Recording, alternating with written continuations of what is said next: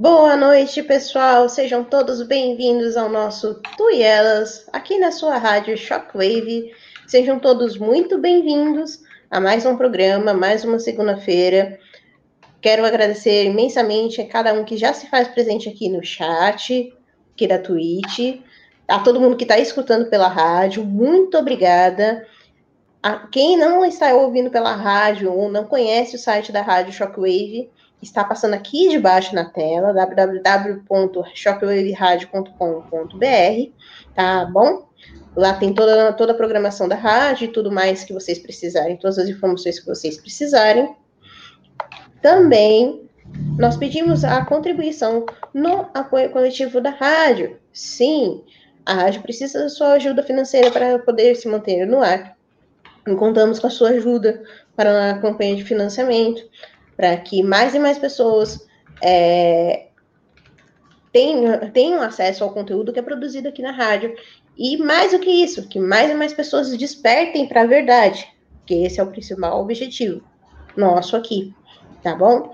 Também vou pedir para que você se inscreva no nosso no canal do Telegram da rádio, arroba Rádio Shockwave. Lá todas as notícias, todas as atualizações, tudo aquilo que acontece de bom ou de não tão bom assim, está, vai aparecer aqui no. Vai estar lá no canal, tudo bem? Então, peço para que você se inscreva também no canal do Telegram da rádio. Desde já, muito obrigada a cada um. Também te pedimos para acessar o nosso portal de notícias, www.shockwavenews.com.br. Lá, além de notícias de, política e etc., Tratamos de alguns artigos sobre, sobre cultura, cultura pop, cinema, entretenimento, artigos da pessoa que vos fala. Inclusive, o último artigo foi sobre o Dia dos Pais. Se você não leu, corre lá no site, tá? E leia, tá bom? É para vocês refletirem sobre o tema. E também você que está acompanhando o nosso programa aqui na rádio, pode mandar o seu texto para da, eh, para shockwaveradio.outlook.com para que nós publiquemos os seus textos no portal, tá bom? Aqui a coluna diz leitor funciona, não é fachada. Você tem voz aqui, tá bom? Então, já peço para que vocês, que vocês escrevam, registrem tudo, para que cada vez mais pessoas acordem para a verdade, tá bom? Inclusive, temos até rinha de textos. Olha só que coisa linda. A rádio que tem mais tipo de rinha possível é a Rádio Shockwave, mas nenhuma outra. E também vou pedir para que vocês se inscrevam no canal do Telegram do programa, arroba TuielasSW, tá bom? Lá eu tô colocando todos os links com relação ao financiamento, ao, ao conteúdo que está sendo pro, é, produzido, as atualizações e tudo mais. E no, no canal do Telegram do, do Tuielas, também tem o link do grupão para os solteiros, tá bom? Então você, principalmente você, mulher, que fica reclamando que não tem homem, que queira realmente formar uma família, que queiram realmente ter uma vida decente, é porque você não entrou ainda no grupão do Tuielas. Então, entre no grupão do Tuielas, tá bom? Depois eu não quero ver mulher, a mulherada chorando, não. Ok? E também vou pedir para que vocês, se possível, nos apoiem no apoio coletivo também. apoiocoletivo.com.br Tuielas Shockwave Rádio, tá bom? Para que o nosso trabalho continue, o nosso postulado continue firme e forte, levando cada vez mais mulheres ao conhecimento de si mesmas e, e consequentemente, o conhecimento daquele que é a razão de tudo, ok?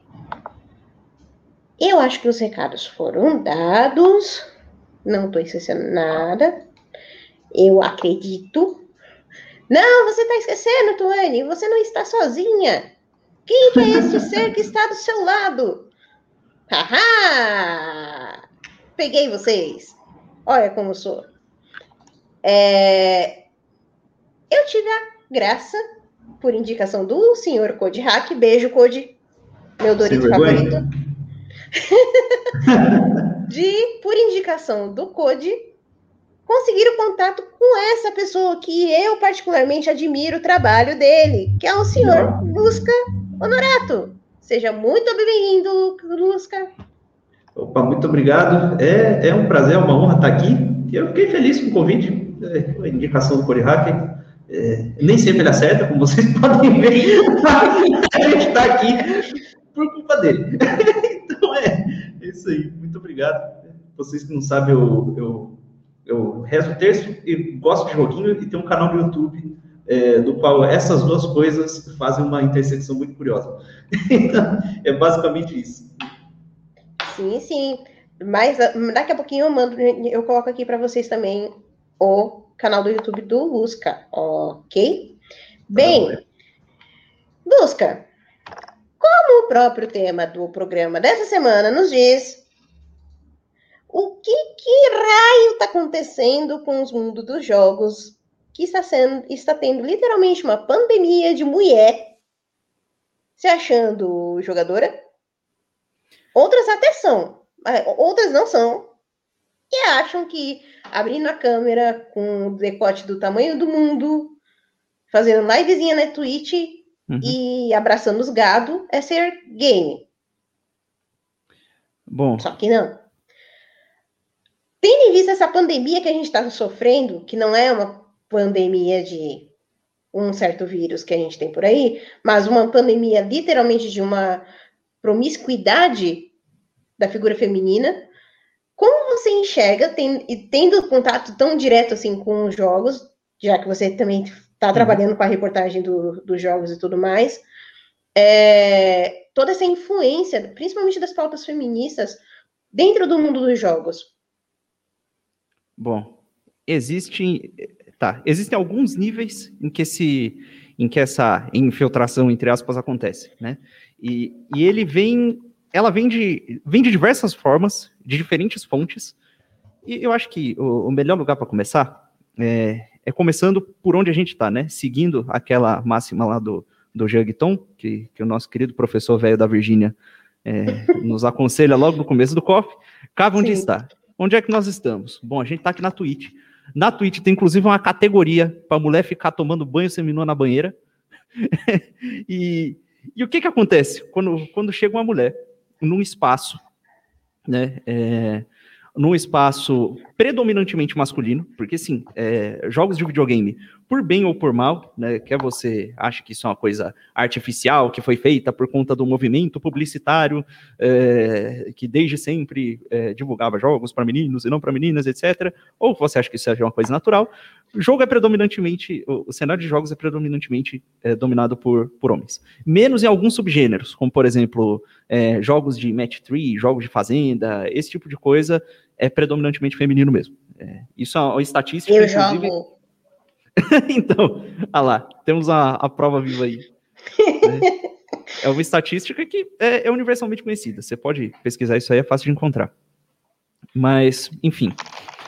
É, quando você tem um espaço predominantemente masculino e uma mulher entra nesse espaço, acontece das duas coisas uma. Na, na verdade, costuma acontecer uma coisa só. Todas as atenções masculinas se voltam à moça. E acaba que, de uma forma ou de outra, por conta de como a coisa é estruturada, por conta de como os meninos são criados hoje em dia, é, acaba que o discurso aceitável se torna o, o discurso aceitável para a mulher. Né? Normalmente a coisa não se daria assim, mas o que acontece hoje em dia é que o, o inclusive, é, é um outro colega nosso aí, ele, eu não lembro qual foi o vídeo, mas ele teorizava que o que é aceitável se dizer no discurso público é o que é aceitável se dizer na frente da mulher, né? Quando tem um monte de, de moleque, um monte de cara ali é, conversando entre si, é, quando eles estão sozinhos, o papo acontece de um jeito, né? Quando entra a mulher na sala, o pessoal começa a se censurar e tem certas barbaridades que não podem ser ditas. E graças a Deus, né? Não, não podem ser ditas, é melhor que. É, ainda bem, por favor, eu sou delicadinha, não quero ficar ouvindo coisas. coisas, é, atrocidades. E o que acontece é o seguinte: como a gente tem um monte de moleque que muitas vezes é criado é, sem, sem uma presença paterna, sem uma presença masculina, é, esses meninos eles crescem é, sem se formarem completamente, né? E, e eles são ali, né? Muitas vezes com, com a carência de atenção masculina, com a carência de atenção feminina, e eles crescem sendo criados por mulheres, né? Por assim dizer. Uhum. E quando eles entram nesses espaços, como por exemplo a Twitch, e, e, a primeira stream que ele entra é uma stream lá de uma menina, acontece o seguinte: é, a menina tá ali no centro da stream, né? Tá todo mundo ali orbitando em volta dela, por assim dizer, e, e todas as atenções são voltadas a ela. E o que é aceitável que seja dito é o que a menina aceita. Os padrões de comportamento que esse pessoal começa a, a internalizar são os padrões que a, a menina que está ali no meio aceita. E aos poucos, é, esses meninos começam a se formar por cada vez maior influência dessa menina, muitas vezes é, é com, com, intenção mesmo de conseguir alguma coisa com ela, de conseguir atenção é, e coisa desse tipo. E acaba que as ideias, os comportamentos aceitos e premiados por essas meninas, em média, passam a ser os comportamentos aceitáveis entre os meninos que as acompanham. Então, é, você tem, por exemplo, uma epidemia de pessoas que acham um absurdo você questionar é, é, pessoas dizendo que homens são lixo, por exemplo. Uhum. É, por quê? Porque uma cidadã de cabelo colorido diz que é, e, e, aí você tem que entender o lado dela, que, enfim, ela tá sofrendo assédio, não sei o quê. Então, você tem é, essa formação de um monte de menino emasculado vindo por conta dessas, dessas meninas, né, que estão ocupando esses espaços. E acontece um outro negócio curioso, né, que um homem que, que ele é formado é, segundo segundo as exigências femininas, ele acaba se tornando um bicho emasculado que homem nenhum suporta, nem mulher nenhuma gosta, né? Uhum. Então, você cria aquela situação complicadíssima, que os moleques ficam ali sem, no mato sem cachorro terrível, sem saber o que fazer. E aí, como é que essas meninas terminaram nesses meios? Né? Elas terminaram muitas vezes, é, é, cada uma tem, costuma ter uma história, mas é aquela história que a, a mulher, ela tem eu vou fazer uma descrição aqui que o pessoal que é católico pode achar um pouco esquisita. Mas você pensa o seguinte: é, lá na criação, é, o princípio criador, o princípio criador é o Pai, né? Quando você reza o credo, é crer em Deus Pai Todo-Poderoso, Criador do céu e da terra, e em Jesus Cristo, seu único Filho, nosso Senhor, né? Então o Filho é gerado a partir do Pai e, e é consubstancial ao Pai, né? E o Espírito Santo, né? Vem ali, emerge dos dois, né? Enfim, é, é, o princípio criador é masculino. Ele cria primeiro o homem, da costela do homem descende a mulher. Então você vê que tem o princípio criador é masculino. Os antigos, né, até os povos pagãos, encaravam uh, o, o, masculino como uma. encaravam o masculino como uma presença solar, por assim dizer, e o feminino como uma força lunar. O que é que isso significa? Significa que a luz, né? É, você olha para o sol. O sol ele brilha por si próprio. Ele ele irradia é, ele, ele irradia calor, né? É, a vida muitas vezes depende do sol, né? e, e, ele está ali, ele tem o brilho próprio dele. A lua, ela ilumina a noite, etc, etc, etc. Ela é muito importante para um bocado de coisa, mas ela não tem o seu brilho sem o brilho do sol, né? Ela está refletindo o brilho do sol. E a lua, a forma dela, você vê que ela sempre se dá por fatores externos, né? Então as fases da lua, elas elas dependem de, de fatores externos, dependem da sombra que está caindo sobre ela. Enfim, a, a lua ela é ela é meio instável e ela se forma de acordo com, com o ambiente. E normalmente tem o seu brilho refletindo a luz de um sol. Né? Então, olha, tem mulher muito mesmo que consegue, sem casar, por exemplo, o sol dela é Cristo, ela vira freira e ela brilha um bocado também, né? Sim. então, assim, tem, tem um bocado aí, inclusive. Né? Então, é, é, essa, é, essa é a analogia, né? Então você tem ali o princípio criador, que é o princípio solar, e você tem a Lua, que depende de fatores externos é, é para ter sua própria forma e para ter a própria luz.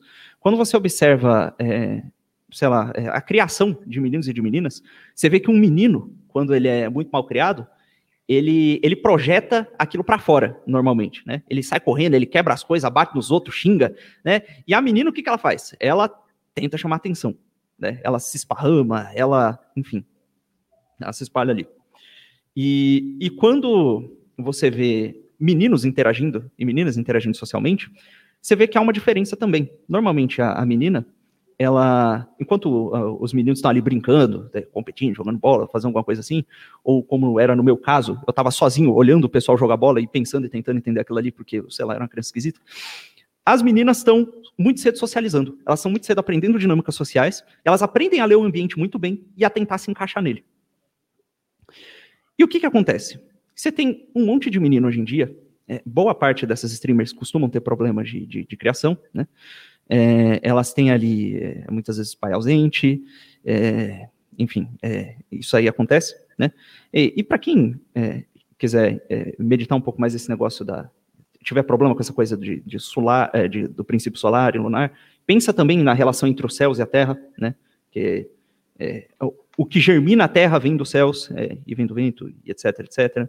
É, se você pensa no ímpar e no par, né? O ímpar, é, os números ímpares são, são, são princípios, é, ele é o princípio, ele subsiste por si só. E o par, ele precisa do outro, né? Para, enfim, para para existir, né? Então você pensa no, no princípio masculino e feminino é, dessa, nesse sentido. Mas enfim.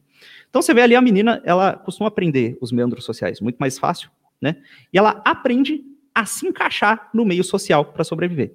Então a menina encontra ali um canto em que ela se encaixa, ela se encaixa, e, e, e por ela estar ali, ela consegue alguma coisa.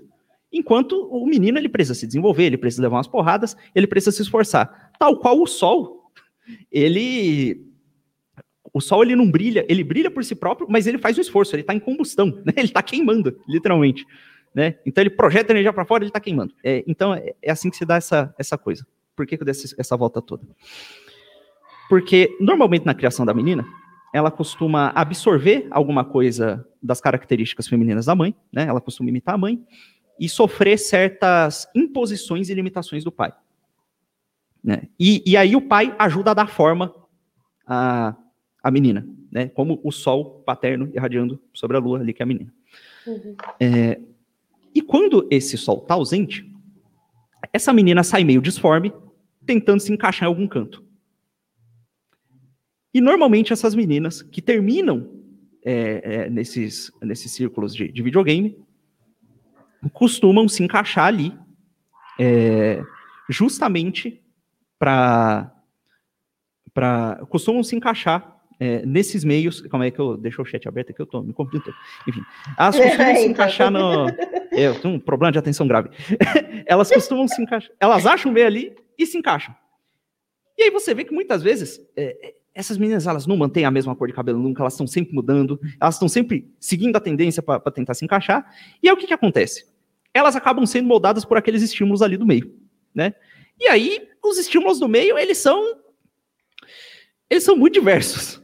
É um moleque que quer que a menina se sexualize cada vez mais pro, pro deleite visual dele. É muitas vezes dono de agência que se aproveita até mesmo de meninas mais novas e, e faz propostas indecentes em troca de patrocínio. É, é, uma, é uma série de coisas que acaba se impondo sobre essa menina. São diversas forças, assim, muito, muito corruptoras que acabam se impondo sobre ela, e ela vai se moldando de acordo com aqueles estímulos, e, e, meio que impondo isso sobre aquele monte de moleque que também tá todo disforme ali, né? É, é, é um negócio caótico, né? E você vê que isso é resultado justamente é, vem de, justamente de uma desestruturação é, familiar que, que acontece né, normalmente. Não significa que uma menina que te, foi bem criada, ela não possa gostar de videogames, ir lá e ocupar espaço dela e jogar bem. Bom, isso aí acontece. né? Mas é, costuma ser raridade, como apontam as próprias estatísticas. Né? Então, essa insurgência desse monte de menina que muitas vezes não demonstra nem mesmo ter interesse é, por jogo, mas que está ali para conseguir um certo público, porque ela se encaixou naquele espaço e naquele espaço acolheram ela mais ou menos bem, epa, é, vem justamente dessa desestruturação. E ela termina, elas terminam ali mais ou menos por acidente. Elas poderiam ter terminado em qualquer outro lugar, sabe? É, e aí, quando você começa a perscrutar, né, por onde andam essas meninas, com o que, que elas se envolvem, normalmente todas elas acabam se envolvendo com essas pautas identitárias, com o negócio de feminismo, hum. é, com, com umas coisas muito complicadas. E quando você vai ver quem é que está estimulando esse tipo de pauta nos meios de, de jogos digitais, você começa a. Você termina em algumas organizações, em algumas pessoas-chave que o pessoal que, que, é mais, que é mais ligado nessa coisa né, da geopolítica, que conhece bem as organizações, as grandes fundações, né, os Rockefeller, os, os enfim, é, a própria ADL e tal, são, uhum. são pessoas bem familiares, né? Então, você tem como exemplo, é, se eu estiver falando demais e você quiser adicionar Não, alguma pode, coisa... pode ficar tranquilo, pode ficar tranquilo. Então, tá bom. E se deixar, eu você começa a notar algumas das mesmas fontes das pessoas que financiam esse tipo de desgraceira é, em tudo que é canto, né? Então, o pessoal que joga videogame deve ter notado que teve a E3 recentemente, que é uma feira de. uma, uma conferência, é a maior conferência de, de videogames é, do mundo, né? Que vem lá um, um bocado de, de publisher e de desenvolvedor e eles anunciam os jogos deles. Quando chegou na conferência da Take-Two, aconteceu um negócio muito engraçado. A Take-Two, ela é dona da Rockstar, que produz a franquia GTA, ela é dona de todos aqueles jogos é, da série 2K, os NBA 2K, esse, esse monte de coisa. Ela é dona também do pessoal que faz o Borderlands, que é um outro jogo muito grande. Uhum. Né? E ao invés de anunciarem jogos, eles abriram a conferência do Zoom com uma porrada de militante e eles ficaram ali falando sobre política identitária. Putz. E quando você vai olhar quem são aquelas pessoas, eles estão todos orbitando em volta de uma cidadã agora no, esqueci o nome dela, que é presidente de uma organização chamada Games for Change. Essa Games for Change é como se fosse um agregador de diversos projetos sociais é, que de diversos projetos sociais é, destinados ao mundo dos jogos, né? E tem dentro desses projetos alguns muito bons. Tem um chamado Able Gamers, por exemplo, que tem como objetivo promover acessibilidade a deficientes né, dentro do mundo dos jogos. E é por conta, muito por conta do esforço deles, tem se feito, de fato, um, um esforço de, de fazer jogos com modo para daltônico, com, com modo para facilitar deficientes visuais conseguirem jogar o jogo. É, aqueles controles especiais, tem inclusive um controle do Xbox, que é, é um, um, quadradão assim, cheio de entrada de, de P2, para você encaixar diversas, diversos tipos de controle ali, e, e o, o, pessoal que é deficiente, que tem deficiência motora e tal, conseguir jogar. Né? Então, tem algumas uhum. coisas boas que surgem dali. Mas dali surgem também algumas, algumas iniciativas um pouco mais questionáveis. Né? Uma que eu tratei, inclusive, no meu canal é chamada Raising Good Gamers, que é um projeto que visa é, promover workshops para diminuir a toxicidade entre os gamers, ensinando a eles conscientização e diversas palhaçadas de política identitária isso é destinado especialmente a streamers, que tem um público infantil, e a crianças e adolescentes. Então os caras têm literalmente um projeto para pegar a criança e doutrinar. e tem um outro também, muito curioso, chamado Girls Make Games. Que quando eu olhei, assim, à primeira vista, me pareceu um negócio positivo também. Olha, tem poucas mulheres na indústria, né? É, isso também é mais ou menos natural, até porque boa parte dos campos de atuação dentro dos videogames são campos que, do que o pessoal chama de STEM, né? Que são é, as exatas, né, por assim dizer. Então é normal que tenham uhum. menos, menos moças mesmo. Mas enfim, tinham muito poucas, muitas poucas moças. E olha, a gente precisa estimular as meninas a entrarem aqui. Ué, bom, tudo bem, pois bem, estimule. Pega a menina, bota ela para programar, ensina ela a fazer uns negócios, bota ela para jogar uns joguinhos. Se ela gostar, ela, ela deslancha, né? Mas aí você vai ver lá a grade do tal do Girls Make Games. E tem sim, de fato, né, workshops para ensinar meninas a se familiarizarem com jogos. E tem também um bocado de conscientização a respeito de pautas identitárias. Então, esse pessoal está pegando crianças, muitas vezes jovens, né, muitas vezes meninas jovens, é, e as colocando para absorver todo esse chorume ideológico muito cedo, para elas então depois entrarem na indústria. E tudo isso normalmente financiado por essas grandes organizações, que são as organizações de sempre. É, inclusive, a ADL, especialmente, ela está ela tá especialmente envolvida com com esse pessoal. Ela patrocinou alguns estudos é, a respeito da toxicidade do, dos gamers, enfim. Eles eles estão com, com o dedo ali é, presente quase sempre, né? A dele, para quem não sabe, eles vocês se lembram, do, o público da rádio deve lembrar disso aí. Quando rolou aquele purge de páginas conservadoras no Facebook, etc., ou quando uhum. rolou o Adpocalypse no YouTube, é, Nossa. É, parte dos estímulos que geraram aquilo ali vieram de, uma, de um relatório lá que a ADL soltou em público, né? É, denunciando a, a palhaçada da, da, Ah, não, tem páginas extremistas e não sei o quê, enfim. Então, é, são mais ou menos as mesmas pessoas que estão envolvidas nesses projetos. Que às vezes, à primeira vista, parecem projetos de conscientização, mas que você vê que tem uma agenda a mais por trás. E por que, que isso está acontecendo com videogames agora? Se você olha a história dos videogames antigamente, é, desde o princípio, você vê que os jogos surgem é, normalmente de nerds de computador que gostam muito de programar, que gostam muito de algumas nerdice e de joguinho, e que estão ali empolgados com, com, aquele negócio novo e começam a, a, brincar ali com o computador e fazer joguinho. Você tem um dos primeiros jogos é, é, populares, é, chamado Space War, surgiu literalmente num clube de modelos de treino MIT, sabe? Então eram uns uhum. nerdão ali brincando e falavam, fizemos joguinho, né? E aí, à medida que a coisa começa a crescer, é, eu não sei apontar exatamente quando é que o negócio deu, começou a dar problema, é, mas à medida que a coisa começa a crescer, acadêmicos começam a se interessar por aquilo, é, começam a tratar aquilo como uma mídia é, de entretenimento, um lugar onde você pode colocar narrativas, e as pessoas começam a, a olhar para esses produtos culturais do mesmo jeito que elas olham para filmes, para quadrinhos e etc. É, um, uma das intelectuais que eu acho que mais influenciou esse pessoal a fazer isso, fora toda a coisa da escola de Frankfurt e tal, é uma mulher chamada Janet Murray. Ela escreve um livro chamado Hamlet in the Holodeck, ou Hamlet no Holodeck. E a tese dela nesse livro é que em algum momento os jogos eles vão ser eles vão ser tão realistas e tão imersivos que as pessoas não vão conseguir diferenciá-los da vida real, e por, pelo, pela sua interatividade, pela sua imersão, eles vão ser um meio muito valioso para alterar a visão de mundo das pessoas. Do mesmo jeito que um filme consegue alterar a, a forma como a pessoa vê as coisas, um jogo conseguiria ainda mais, porque você poderia colocar a pessoa para viver, experienciar a sensação de forma interativa. E isso mudaria a forma como ela enxerga as coisas muito mais do que um, um, ela assistir um filme a respeito do mesmo, do mesmo assunto, né? Então, a gente vê aqui que não é... E, obviamente, se, se você é um, um revolucionário safadinho, você olha para isso e você começa a ter um bocado de ideia legal, né? Pois é. Então, assim, a gente vê aqui que não é muito um problema de, ah, é, são as mulheres entrando aqui. É, até porque não teria problema nenhum em, em, em mulheres entrarem ali. É um, é um problema de, de uma desestruturação que fazem com que essas minas e esses meninos fiquem perdidos e terminem se comportando dessa forma.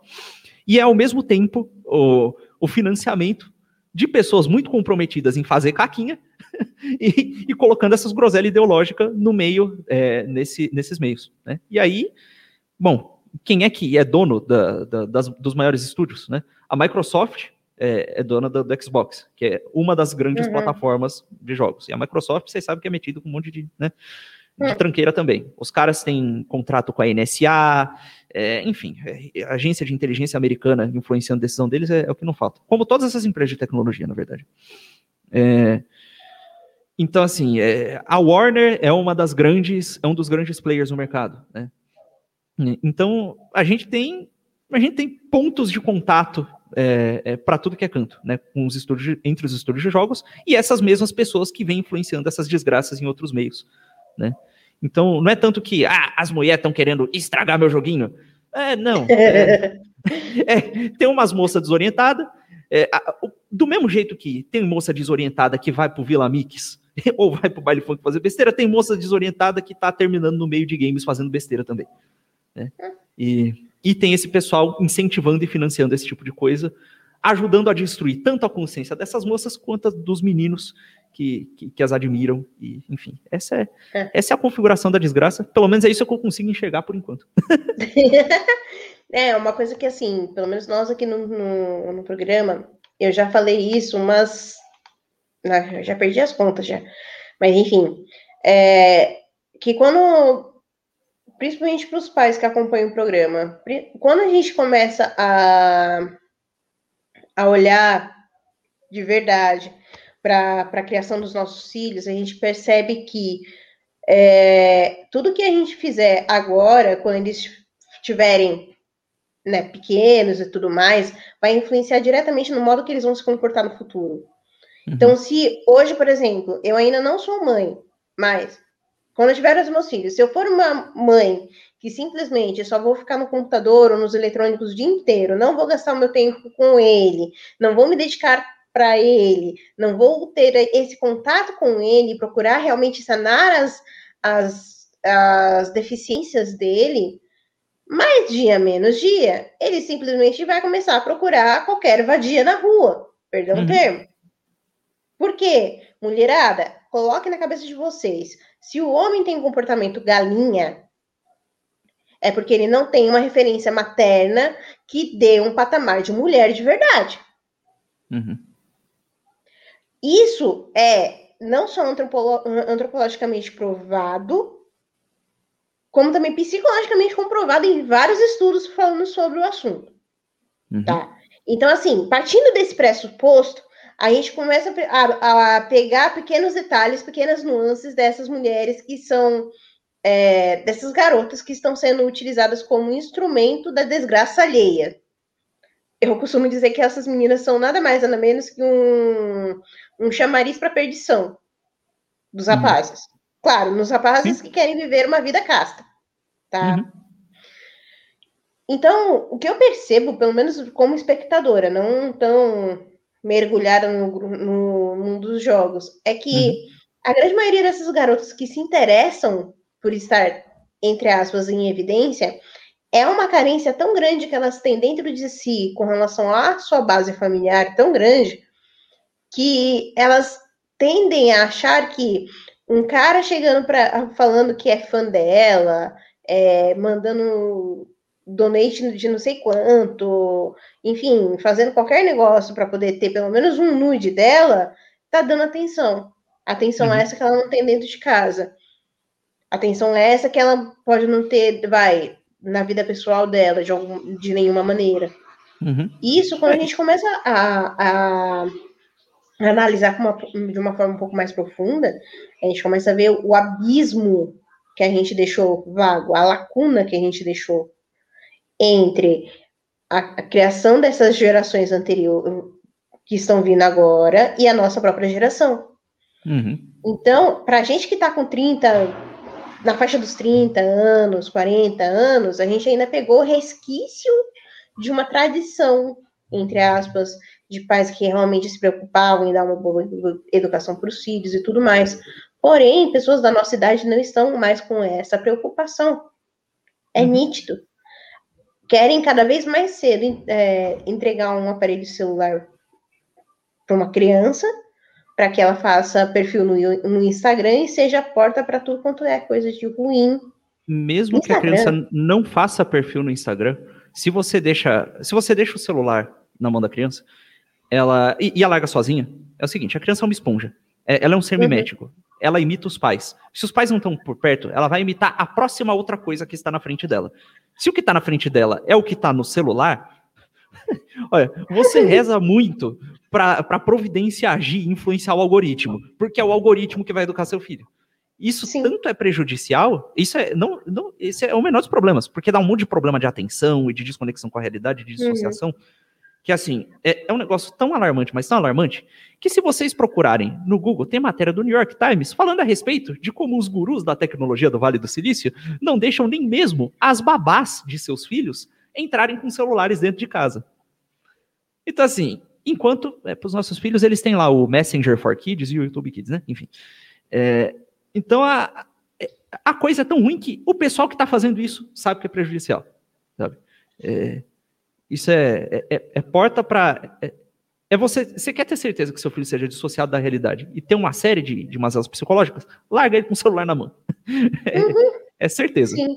Até o Kratos colocou assim, uh, colocou aqui, né? Mais ou menos. Tem cara que teve mãe boa, mas que, enfim, passa rodo geral. De fato tem. Mas é, o que eu tô falando da, da questão da influência da, da influência feminina na criação, principalmente dos rapazes, é no sentido de, por exemplo, a, a mãe pode, aparentemente, para você, por exemplo, um amigo seu tem uma, uma mãe que você julga ser boa, aparentemente para você, mas que para ele não era nenhum tipo de. Não era assim um exemplo tão excelso. Uhum. Entendeu? Então, assim, é o que a gente costuma dizer. A, quando, por exemplo, quando é natural da criança, principalmente para a garota, para a menina, Quando vê a mãe lavando louça, o que, que ela vai fazer? Primeira coisa, ela vai pedir para a mãe um pano, porque ela vai fingir que ela está secando a louça, secando o brinquedinho dela. Quando uhum. a criança, quando a menina está acostumada a ter esse tipo de convívio em casa. O menino, por sua vez, quando o pai vai arrumar alguma coisa em casa, vai colocar um prego, vai colocar qualquer coisa assim, vai ficar enchendo o saco do pai porque vai querer alguma coisa para bater também. É uhum. É natural. Agora, quando um pai ou uma mãe simplesmente, é, às vezes por trabalharem muito, acabam deixando essas pessoas, é, acabam deixando seus filhos com pessoas que estão dependentes de meios de né, aparelhos eletrônicos e tudo mais, uhum. mais dia, menos dia, quem vai sofrer as consequências são vocês. Somos uhum. nós.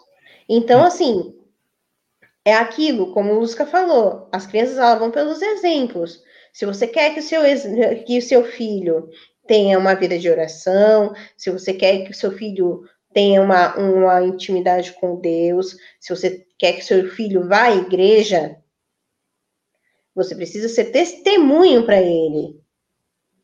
Seu filho uhum. precisa te ver rezando o terço, precisa te ver fazendo adoração, precisa te ver piedosamente participando da missa ou do culto, seja lá o que for. Uhum.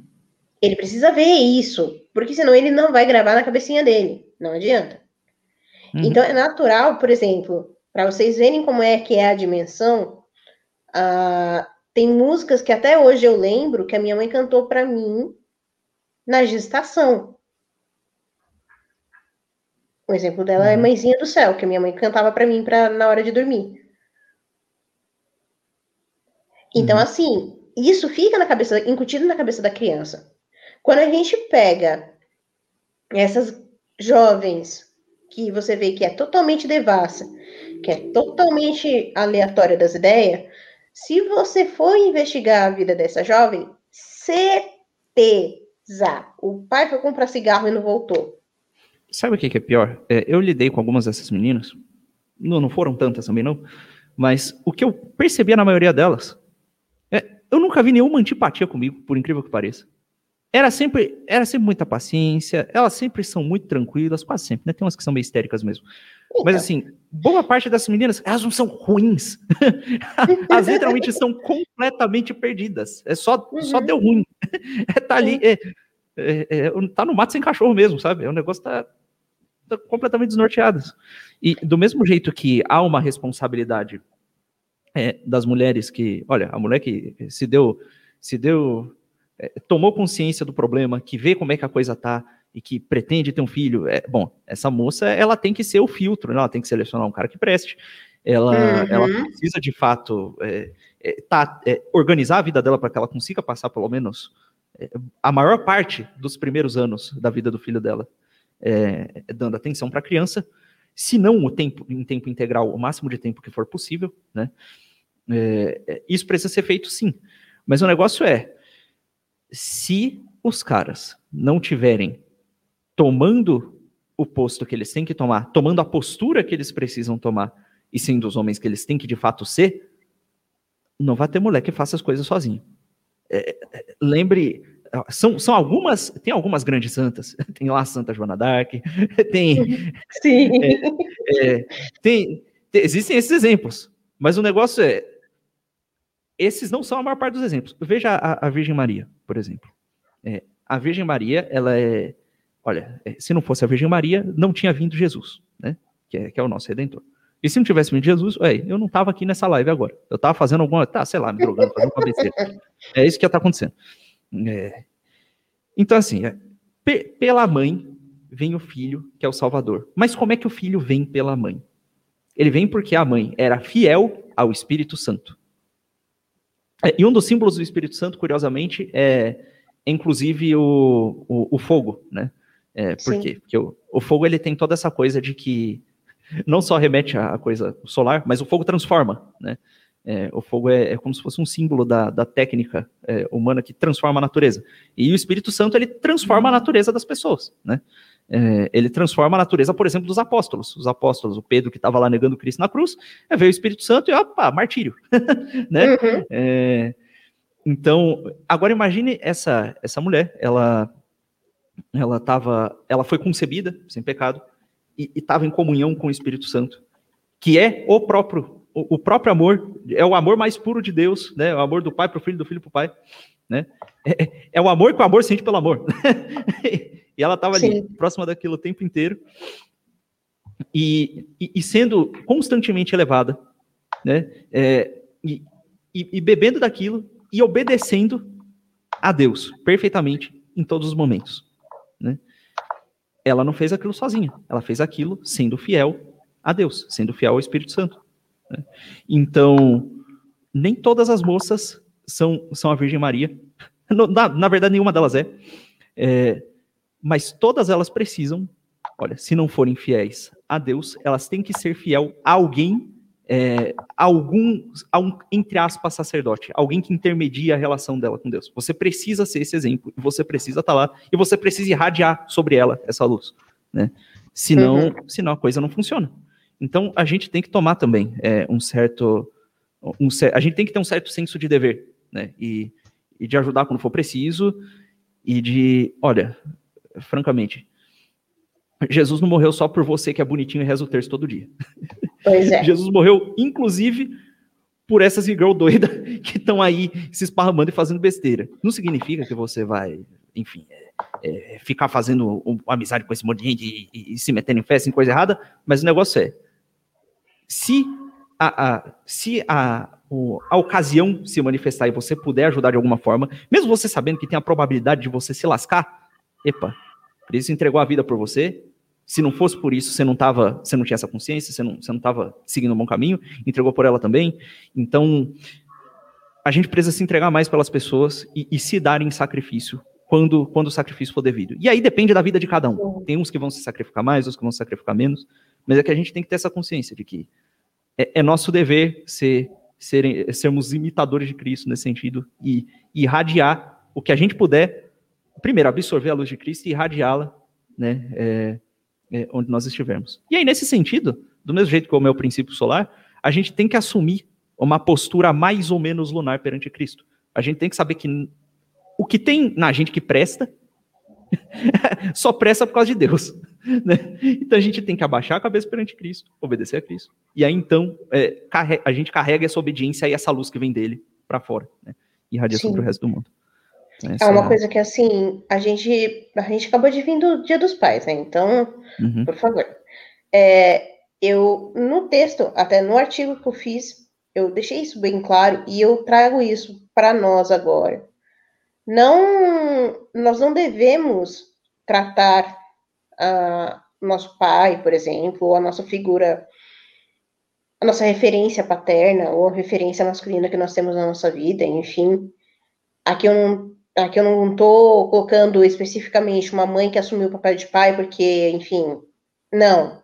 Estou falando da figura masculina, de testosterona, tá? Uhum. É, a gente precisa. A gente não pode simplesmente ficar esperando é, um dia específico do ano para lembrar que você tem aquela pessoa do seu lado. Uhum. É isso que me deixa mais com perdão o termo, mais puta da vida, com pessoas que às vezes têm o pai morando na mesma casa e não dá nem bom dia. Uhum. Enquanto tem pessoas que tudo que elas queriam na vida era ter um pai por perto. Uhum. Agora, por que disso? Aí a gente torna novamente para o início da live. Quando uma pessoa não consegue é, ter um contato efetivo com ninguém, e aqui contato é contato físico mesmo, de abraçar, de acolher. Quando essa pessoa não consegue, por algum bloqueio emocional, por algum bloqueio psicológico, essa pessoa tende a ver nas minúcias, no mínimo contato que ela tenha, uma forma de carinho, uma forma de atenção, uma forma de cuidado. Esse é o problema. Uhum. Então, é, as pessoas hoje elas estão caminhando numa sociedade cada vez mais imediatista e esse imediatismo tem feito com que pessoas cada vez mais novas vejam que ah, já que eu posso ter as coisas no piscar de olhos, então eu vou fazer tudo de qualquer jeito e não vou dar o devido uhum. cuidado. Aí entra isso que, que o que o Lusca está falando para gente, de irradiar a luz de Cristo para as outras pessoas. Uhum. Não, não cabe a nós o julgamento, cabe a nós a intercessão. Sempre. Uhum. Então, independentemente de qualquer coisa, é, a gente precisa ter isso em mente, que as pessoas se aproximam de nós por aquilo que nós, é, de alguma maneira, refletimos para elas. Quanto mais, quanto mais você refletir o amor, o acolhimento, a, a parresia de fato, uhum. que, é, que é essa, essa, essa questão do cuidado de Deus, do carinho de Deus, mais pessoas que estarão sedentas disso se aproximarão de ti. No caso dessas moças que acabam se despindo, enfim, fazendo lives praticamente nuas, digo praticamente porque as roupas são minúsculas, então são praticamente nuas. É, elas de alguma maneira elas estão exteriorizando aquilo que está no coração hum. delas. Só que os homens que estão indo para essas lives, eles não estão indo com o intuito de querer resgatar aquela alma. Uhum. Porque eles, eles estão sendo eles estão sendo estimulados visualmente com aquilo. Uhum. E homens, prestem atenção, eu já falei isso, vou falar isso de novo. Vocês são seres visíveis, ou seja, o sentido da visão é muito mais importante para vocês. É muito mais aguçado para vocês. Uhum. Diferentemente da mulher. Por que, que eu falo isso? Para vocês, agora partindo para a parte dos estímulos, estímulos sexuais, vou deixar um estímulos aqui entre uhum. aspas. Vocês olharem para uma mulher é instantâneo, vocês já o corpo já manda uma mensagem para o cérebro já manda uma mensagem para o seu corpo falando que você vai acasalar. Quiser uma prova disso? Tá bom. Você abre lá a live da, da streamer de, de cabelo colorido seminua da vez e vê o quanto, quantos gatos tem no chat dela. Agora você dá um, alt, um, um Ctrl T e abre a live do Super Xandão de regata com os bíceps estralando na webcam. Vê quantas moças tem lá. Se tiver três é muito. Exatamente. Então, assim, quando você começa a perceber isso, qual que é, é então o chamado do homem? Muita, muitas vezes negar-se a esses instintos e ver que naquela mulher tem uma alma. Uhum. Entendem? Como, como, por exemplo, no casamento, o homem é responsável por se doar pela sua esposa. E se o, o doar-se no casamento é você literalmente doar seu sangue, uhum. a sua força de vida por ela. Por quê? Um homem que é realmente homem, tá? Na, com todos os sentidos da palavra que a palavra possa ter, homem, uhum. é impossível não ter uma mulher que queira se, não queira se submeter a ele. Uhum. Por quê? Ela vai se sentir segura, ela não vai se sentir usada. Coisas que para nós mulheres é de extrema importância. Então, por exemplo, ah, a Tony está falando então que eu não posso ver a live das minhas da, das minhas streamers favoritas. Você pode, queridinho, mas esteja ciente que você vai participar dessa live, mas não vai ficar betando essa guria no chat. Tá, tem uma regra, é o seguinte, você tá indo para lá para quê? Você tá indo porque, olha, tem uma pessoa ali, eu quero interagir com ela, ela é uma boa pessoa, aquilo ali vai contribuir de alguma forma para a salvação da minha alma ou para dela? Ou você tá indo porque, hahaha, moça bonita, estou me comprazendo, meus sentidos se comprazem de ver essas formas, sabe? É, é, é, se é isso aí, então não vai. Exatamente. Agora, se, se é outra opção, vai lá. Então, assim, às vezes a gente, é que nem eu brinco com o pessoal, né? É, quando ele, né, tem pessoas que entram e saem do programa porque falam, ah, eu não quero ficar escutando isso. e tudo mais, é, é, coisa fútil, não é do meu interesse e tudo mais. Tudo bem, pode não ficar, não tem problema nenhum.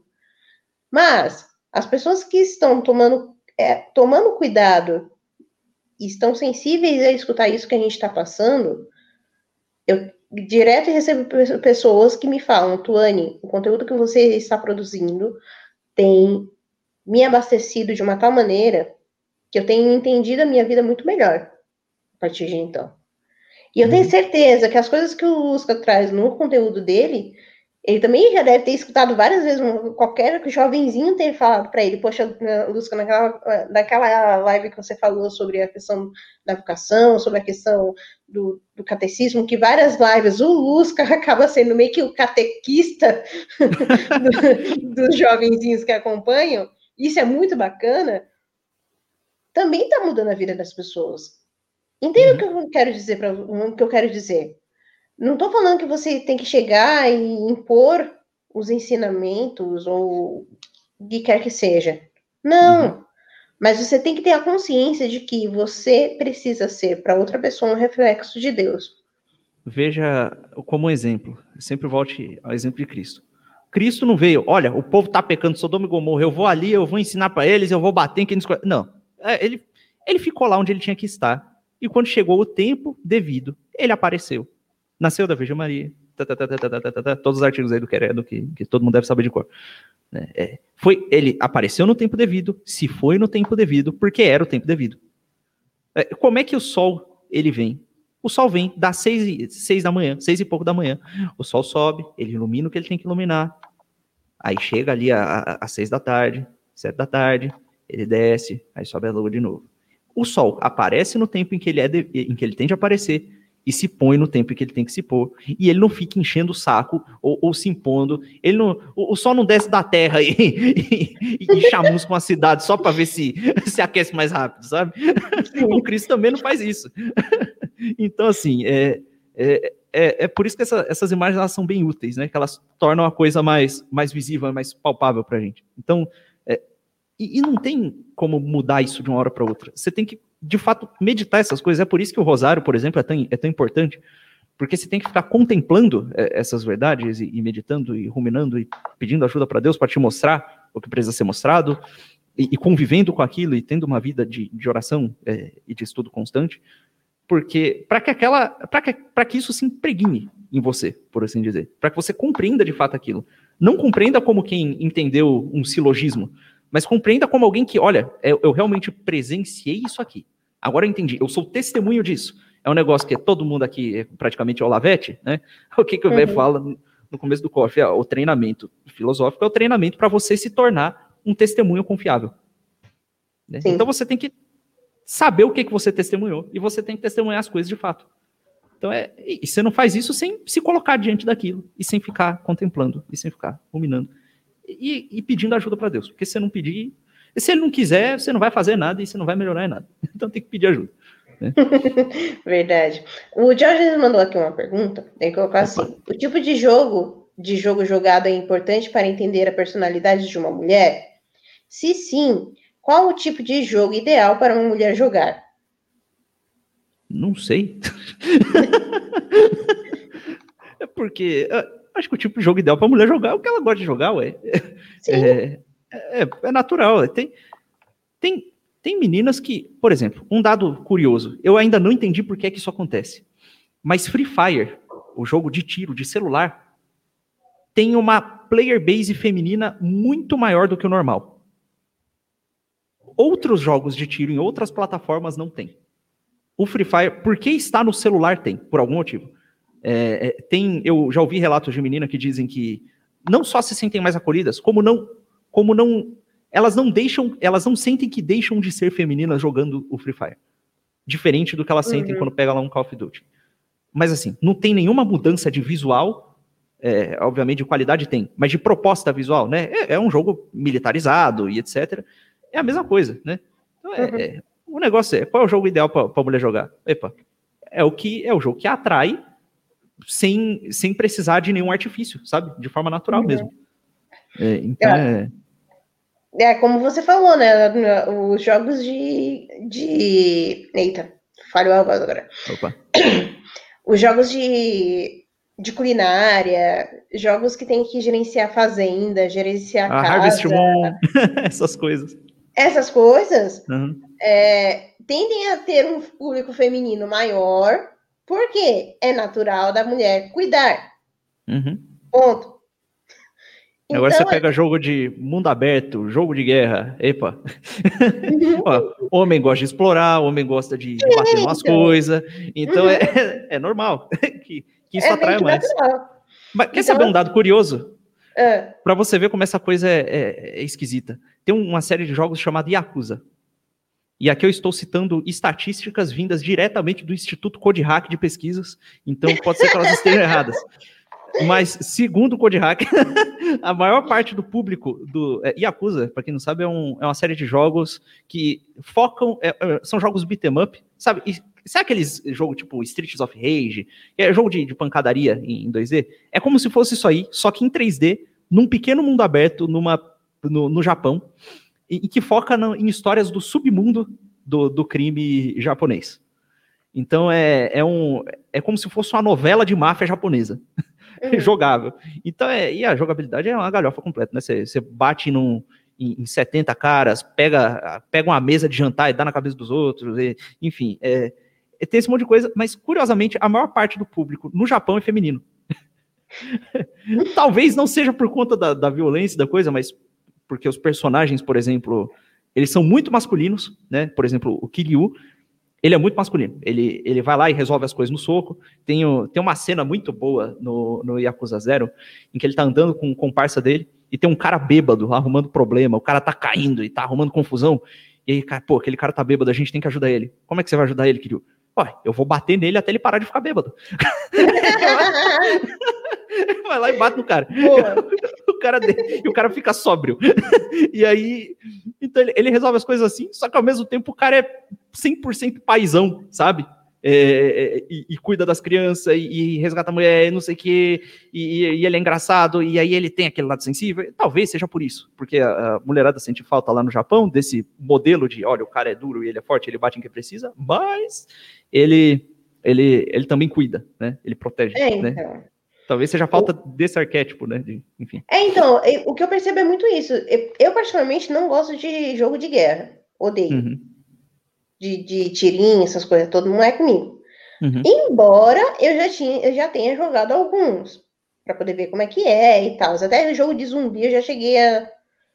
Que tinha que matar um monte de zumbizinho, eu já cheguei uhum. a jogar. Porém, eu admiro mulheres que têm essa, essa facilidade, vamos dizer assim.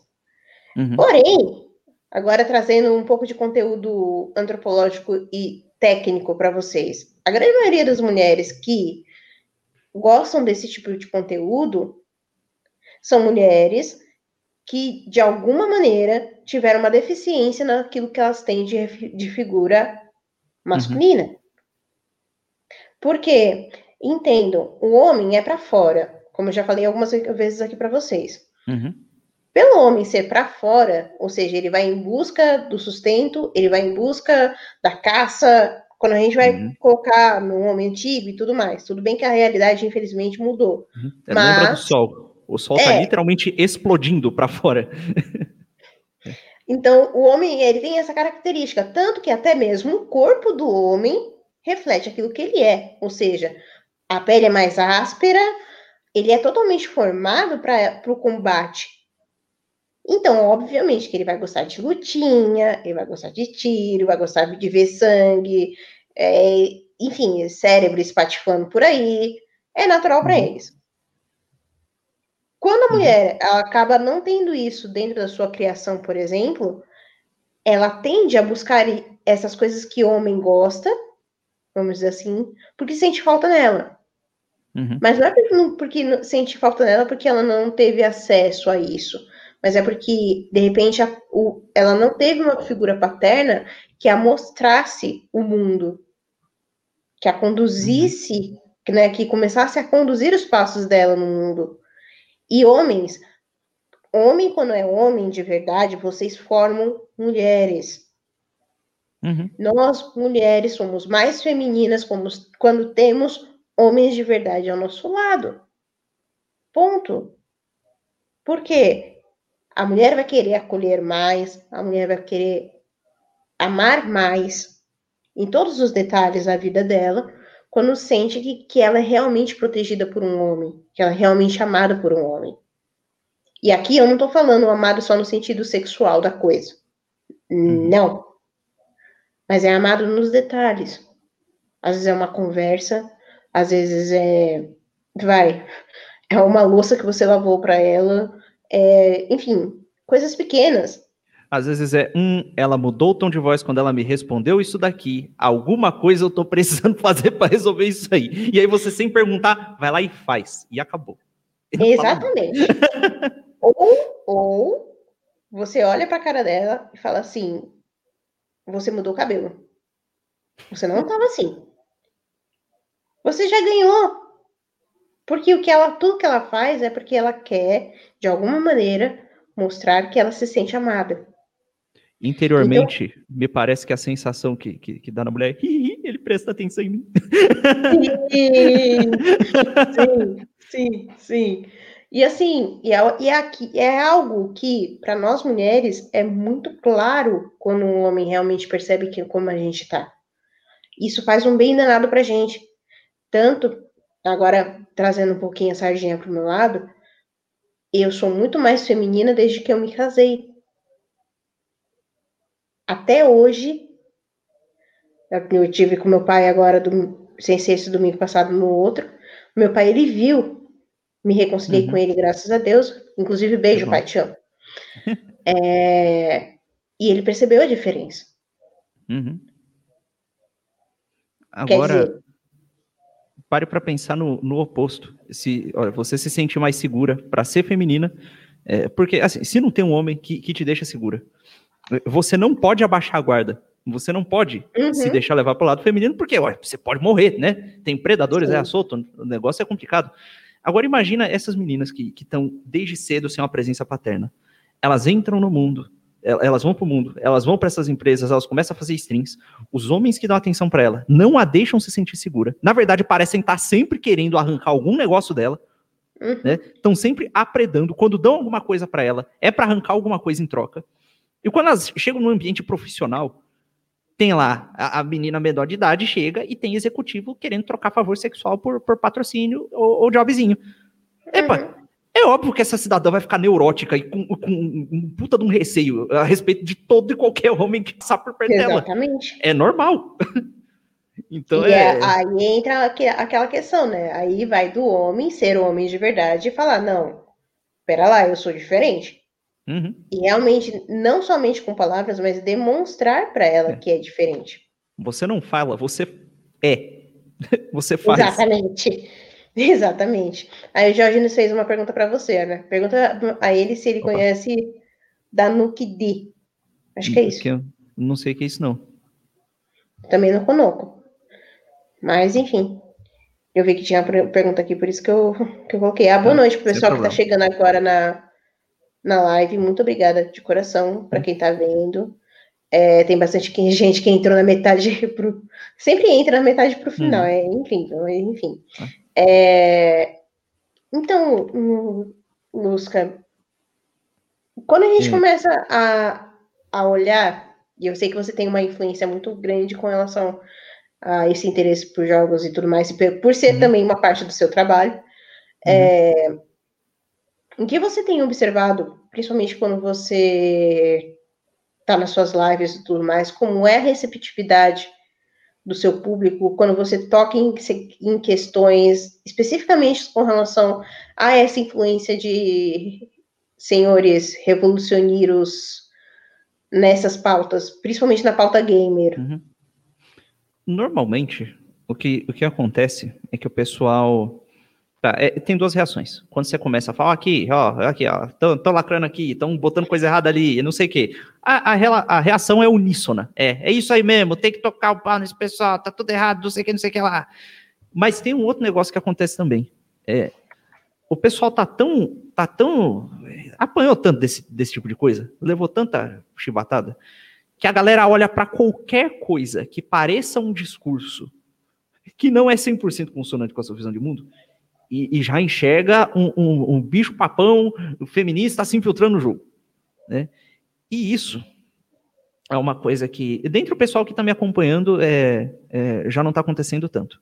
Mas esse tipo de pensamento é, é, literalmente, exatamente o mesmo tipo de pensamento que tem um revolucionário. A maior hum. parte da direita pensa igual comunista. Sim. Por quê? Vamos lá. Tem um cabra, eu não vou falar o nome dele aí porque já dá gatilho na galera. Mas é o seguinte, imagina que na linguagem existe, existe um negócio chamado símbolo, né? Que são as palavras que a gente usa. É, você falou, lá, eu não vou dizer caneca, eu vou dizer marcador. Se eu digo marcador, você sabe que a palavra marcador é o signo. Se eu levanto, é, você sabe que a palavra marcador tem significados possíveis, né? Signo tem significado, significa algumas coisas, né? Então você sabe que pode ser um marcador, pode ser um marca-texto, pode ser qualquer objeto que marque, né? Você sabe que tem diversas, diversos significados. Esses são significados do signo marcador, do símbolo. Se eu levanto este marcador e digo o marcador, por conta do contexto, porque eu estou apontando para esse marcador, você sabe que a palavra marcador, o signo, está se referindo a esse marcador específico. Então, este marcador é que é o referente. É, normalmente a gente está aí é, é, na, na é, utilizando a linguagem e a gente tem esses três níveis. Tem mais, mas esses, três são que a gente precisa para entender o que tem que entender aqui. Né? Ah, tá. Quando o cara fala marcador, pode significar isso, isso e aquilo. Quando ele está se referindo ao negócio, está se referindo a isso aqui. Na nossa pedagogia, não só na nossa pedagogia, como na, na nossa.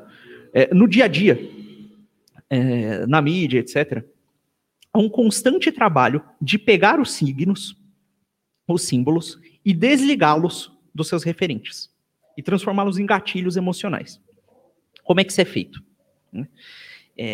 Você é, chega numa feminista, você olha bem para a cara dela e fala, homem. Ela não pensa. Homem tem esse significado, e esse significado pode ser esse, esse ou aquele. E ah, não, ela, ela tem uma reação emocional na hora. Por quê? O que, que foi feito com ela? Quando o pessoal fala de homem para ela, não fala, ó, é o ser humano do sexo masculino, ou pode ser também um signo que significa a raça humana, né? O homem, né? Não fala, não, homem. Sempre que se refere a homem, fala homem, não, que é o, é o, o líder do patriarcado, que perpetua estruturas de opressão, que toma a mulher como propriedade, e daí então cria todas as estruturas opressivas, etc, etc, etc. De tanto ouvir isso aí, ela desliga a palavra homem do seu significado e liga a uma série de reações emocionais negativas. Né? Uhum. É, Dá para fazer isso com toda e qualquer coisa. É, o exemplo que o pessoal sempre usa é do, do, Paulo Freire, que é ele chega lá no meio do monte de pedreiro, né? E, e aí ele fala pro pedreiro assim, ô pedreiro, é, tá vendo isso aqui? O que, que é isso aqui? Fala, ah, isso aqui é um tijolo. Tá com um tijolo na mão, né? Ah, tá bom. Vocês três aí, sabe que isso aqui é um tijolo? É um tijolo, é um tijolo. Então vem aqui na lousa, por favor, escreva um tijolo. Aí vai lá, um escreve tijolo, outro escreve tigolo, outro escreve. Cada um escreve de um jeito. Ele fala, tá vendo, é. pessoal? Cada um escreveu de um jeito aqui. Mas assim, tá todo mundo entendendo que vocês estão falando de tijolo, né? Então, não tá todo mundo entendendo? Tá. Então, tá vendo esse negócio de regra, de norma culta, de ortografia? Isso aqui não serve para nada. Isso aqui serve só para as pessoas que foram instruídas, que sabem falar a língua e norma culta, né? Serve para elas te, te discriminarem e perpetuarem um preconceito contra você que não teve instrução. Aí o cara já pega ódio da língua que ele fala, da língua dita corretamente. Eu, eu, sempre repito esse exemplo, que é, eu esses dias eu estava assistindo aí um, um, youtuber que tem um desses canais de comentário, ele estava falando sobre como às vezes ele fala alguma coisa no vídeo dele e o cara vem discordar, e quando ele discorda e vem discutir, ele escreve de forma 100% correta, com a pontuação certa. E como ele acha aquilo um absurdo, e o cara tá fazendo aquilo só pra humilhar, só pra mostrar que ele sabe. Eu olhei pra aquilo e pensei, porra, o cara queria que ele escrevesse errado. Enfim, então a, o pessoal fica realmente com ódio da própria língua, já nessa camada. Mas aí o filho da Sim. puta ele vai além. Desculpa aí, né? Enfim. Não, fique em paz. Fique em paz. Mas é, é, o, o cara ele vai ao nível além. Ele olha e fala: Poxa, no seu trabalho, você passa o dia todo assentando tijolo, botando cimento, construindo casa. Pra gente que tem mais dinheiro que você, e na sua casa, você não tem um tijolo bom desse, a sua parede tá com tijolo à vista, você não tem dinheiro para pôr reboco, e você passa o dia inteiro fazendo casa de gente que tem. Já reparou nisso, a desigualdade? Aí o cara, Primeiro, já tá com raiva, ele não sabe, mas ele não sabe escrever tijolo, tem raiva de quem sabe. Aí ele olha pro tijolo, ele não enxerga mais o tijolo. Ele lembra do cabra que tem mais dinheiro que ele, que não sei, e, e que ele não tem o tijolo à vista na cadeira. Ele olha pro tijolo e sente raiva, ele lembra da desigualdade, ele lembra de tudo isso. Então o que que Sim. acontece? Do mesmo jeito que esse pedreiro que foi teve uma educação muito da boa, tem ódio do tijolo, que a feminista tem ódio do homem, quando chega num pessoal aqui da nossa laia, olha pra cara dele e fala: igualdade. O, o cabra já sente um arrepio na espinha. Ele não quer saber do que você está falando. Se você está falando de, sei lá, de isonomia legal, se você está falando da igualdade perante Deus. Ele só sabe que ele não gosta de igualdade, porque igualdade é coisa de esquerdista. E muitas vezes as próprias pessoas acabam sendo vistas por nós como símbolos. Você vê uma pessoa de cabelo azul, você não, novamente, você não enxerga uma pessoa que tem uma alma é, é, que deve ser salva, e etc, etc. Ele enxerga ali um símbolo, um representante de alguma porcaria ideológica. E, Sim. e aí, o que acontece? Um cara desse ele vai jogar um jogo, ele não consegue saber, ele não consegue entender o que o jogo tá, tá passando, qual é a experiência do jogo. Ele só consegue, ele, ele só sabe que tem palavras-chave e coisas que ele gosta e coisas que parecem com os negócios que ele não gosta. E ele tem reações emocionais a essas duas coisas. E fica ali parecendo um bicho, né? É, é, quando, por exemplo, tá jogando Cyberpunk, ah, a mulher tem cabelo verde e, e ela tá na gangue das prostitutas, é jogo de feminista. Fala, mas calma, velho. Pelo amor de Deus. Agora, não significa que, não, que de fato não tenha é, esse tipo de, de, ideologização em jogo. Você pega os jogos da Ubisoft e você vê olha, a, a história do Assassin's Creed por exemplo, é. parece que foi escrita por um adolescente de 13 anos que tem raiva do pai crente e acredita em Deus astronauta, sabe? É, é, é, um negócio é impressionante, é uma depois da outra. Então é, é ridículo.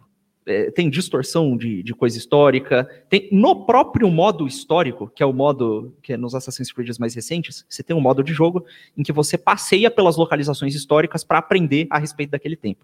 Tem muita hum. informação boa ali, mas, é, por exemplo, lá no Egito decidiram adicionar um monte de menina dentro da escola. E não tinha menina na escola no Egito. Aí perguntaram para eles, ah, é porque a gente acha que assim deveria ser, que assim seria melhor. Vai, vai. Isso é no modo, é no modo que é feito para ensinar história. Fala, minha filha, né? Então é, é, é, esse tipo de coisa acontece, né? É, muitas vezes porque, olha, de fato, fazer esse tipo de coisa agrada investidor e os investidores, uhum. vocês sabem quem são, né? É, Sim. E muitas vezes porque, opa, o cara que foi colocado lá dentro, ele passou por algum daqueles programas que tem diversas etapas de conscientização, foi com essas porcarias na cabeça lá para fazer a porra do jogo. Então, isso acontece, mas não é sempre, a gente tem que ficar esperto também para não virar para não virar idiota, né? para não ficar pensando igual comunista. Né? Sim, e é uma coisa que assim, às vezes, que nem aconteceu com relação, o pessoal já sabe, o pessoal da rádio daqui já sabe, é, mas o pessoal que está vindo do canal do Lusca, a gente, aqui, né, a Ju e o Evandro fizeram uma, uma live sobre a questão da resolução 617, que, em outras palavras, legaliza o assassinato de bebês no ventre das mães. Saiu na imprensa, em tudo quanto é tipo de órgão de mídia, etc, etc, etc, que foi revogada. Só que não não foi revogada. E na live, o professor Evandro, magistralmente, junto com a Ju, mostrou por A mais B que não foi revogada porcaria nenhuma. Aí você pega um fato como esse, por exemplo, num governo em que se dizia conservador, está passando a pauta dessa. É. Aí você vai falar com os grupos pró-vida, pró mas é ou é Bolsonaro ou é Lula. Mas assim, se você não cobrar o Bolsonaro, você não faz pressão sobre ele, e se você não faz pressão, não tem para que ninguém te ouvir. Então, assim. É... Mas aí que tá, quando a gente pressiona, aí a gente é errado, porque a gente não pode pressionar. Tá dividindo porque... a direita. Exato, tá dividindo a direita. Entende? Então, assim, é a mesma coisa agora que a gente está vendo. O pessoal fica numa. Parece que dá gatilho no pessoal quando você fala: tem que cobrar, tem que fazer por onde, Tem que É fazer porque isso. o que acontece? O pessoal não está enxergando o Bolsonaro como um político que está ali para fazer um certo trabalho e que está defendendo certas pautas. Eles enxergam já o Bolsonaro como um símbolo que representa uma coisa que eles gostam e tem uma reação emocional. Quando apoia o símbolo que ele gosta, o cara fica feliz. Quando alguém parece o atacar, aí a pessoa fica brava. Ela não está pensando no que está sendo defendido, no que está sendo criticado. Ela só está reagindo emocionalmente. É isso que está acontecendo. Exato. E aí as pessoas acabam agindo por torcida, por sentimento. Não agem mais de uma forma é, efetivamente com relação à defesa de pautas. Uhum. Age por emoção. Eu prometi para um amigo meu que eu não ia entrar em política partidária. Então... Mas enfim. Mas, enfim. Então, assim, quanto mais a gente fica pensando, né, isso tudo para mostrar para vocês que muitas vezes a, as coisas já estão tomando uma proporção tão grande que as pessoas literalmente não querem ter contato com a verdade. Uhum. Ponto. Não querem ter, é, não, não querem saber de fato o que está acontecendo. Não querem mais ter o, o, a, esse contato sensível. O que elas querem é se sentir emocionalmente confortáveis, é só isso. Sim, tanto para um lado quanto para o outro. Uhum. Então, quando, quando você vem, quando você vê situações como essa de garotas que literalmente se prostituem, pode não ser fisicamente, mas visualmente falando, uhum. para ter um pouquinho de atenção, são endeusadas, são tidas como um modelo de mulher. Uhum. Olha isso. Crianças quando... cada, vez, cada vez mais jovens tendo essas mulheres como exemplo. Uhum. E o que vai acontecer aí é, é, é quase. É, vai ser uma, uma úlcera societal, porque voltando àquela, àquele, àquela figura né, do, da, da, da, mulher como, como, como, a, como a força lunar, por assim dizer, né, que precisa refletir a luz de algum sol, que vem de algum canto, imagina que não tem ali luz alguma. Na verdade, você poderia dizer que até tem, porque até onde eu sei, no, no simbolismo da coisa ali, o, o, o pata rachada é, é visto é, é, visto como um ser solar também. Mas tirando o, o, o, o tio do o cancela Uber aí da jogada, eu tenho uma série de nomes de capeta aqui decorado, inclusive dá pra gente ficar o dia inteiro. É, tirando ele ali da jogada. Se, se essas mulheres estão sem, um, um, sem, sem uma força solar para refletir, né? sem, sem uma luz para entregar. Os meninos estão reprimindo, estão é, é, tentando apagar a própria luz para absorver alguma coisa desse negócio, desse ser disforme que não tem luz. É, vai ficar um, um, negócio ali, um tentando, um entregando uma coisa que não existe para o outro, e ninguém vai. vai a, o que vai acontecer é que vai todo mundo se apagando aos poucos.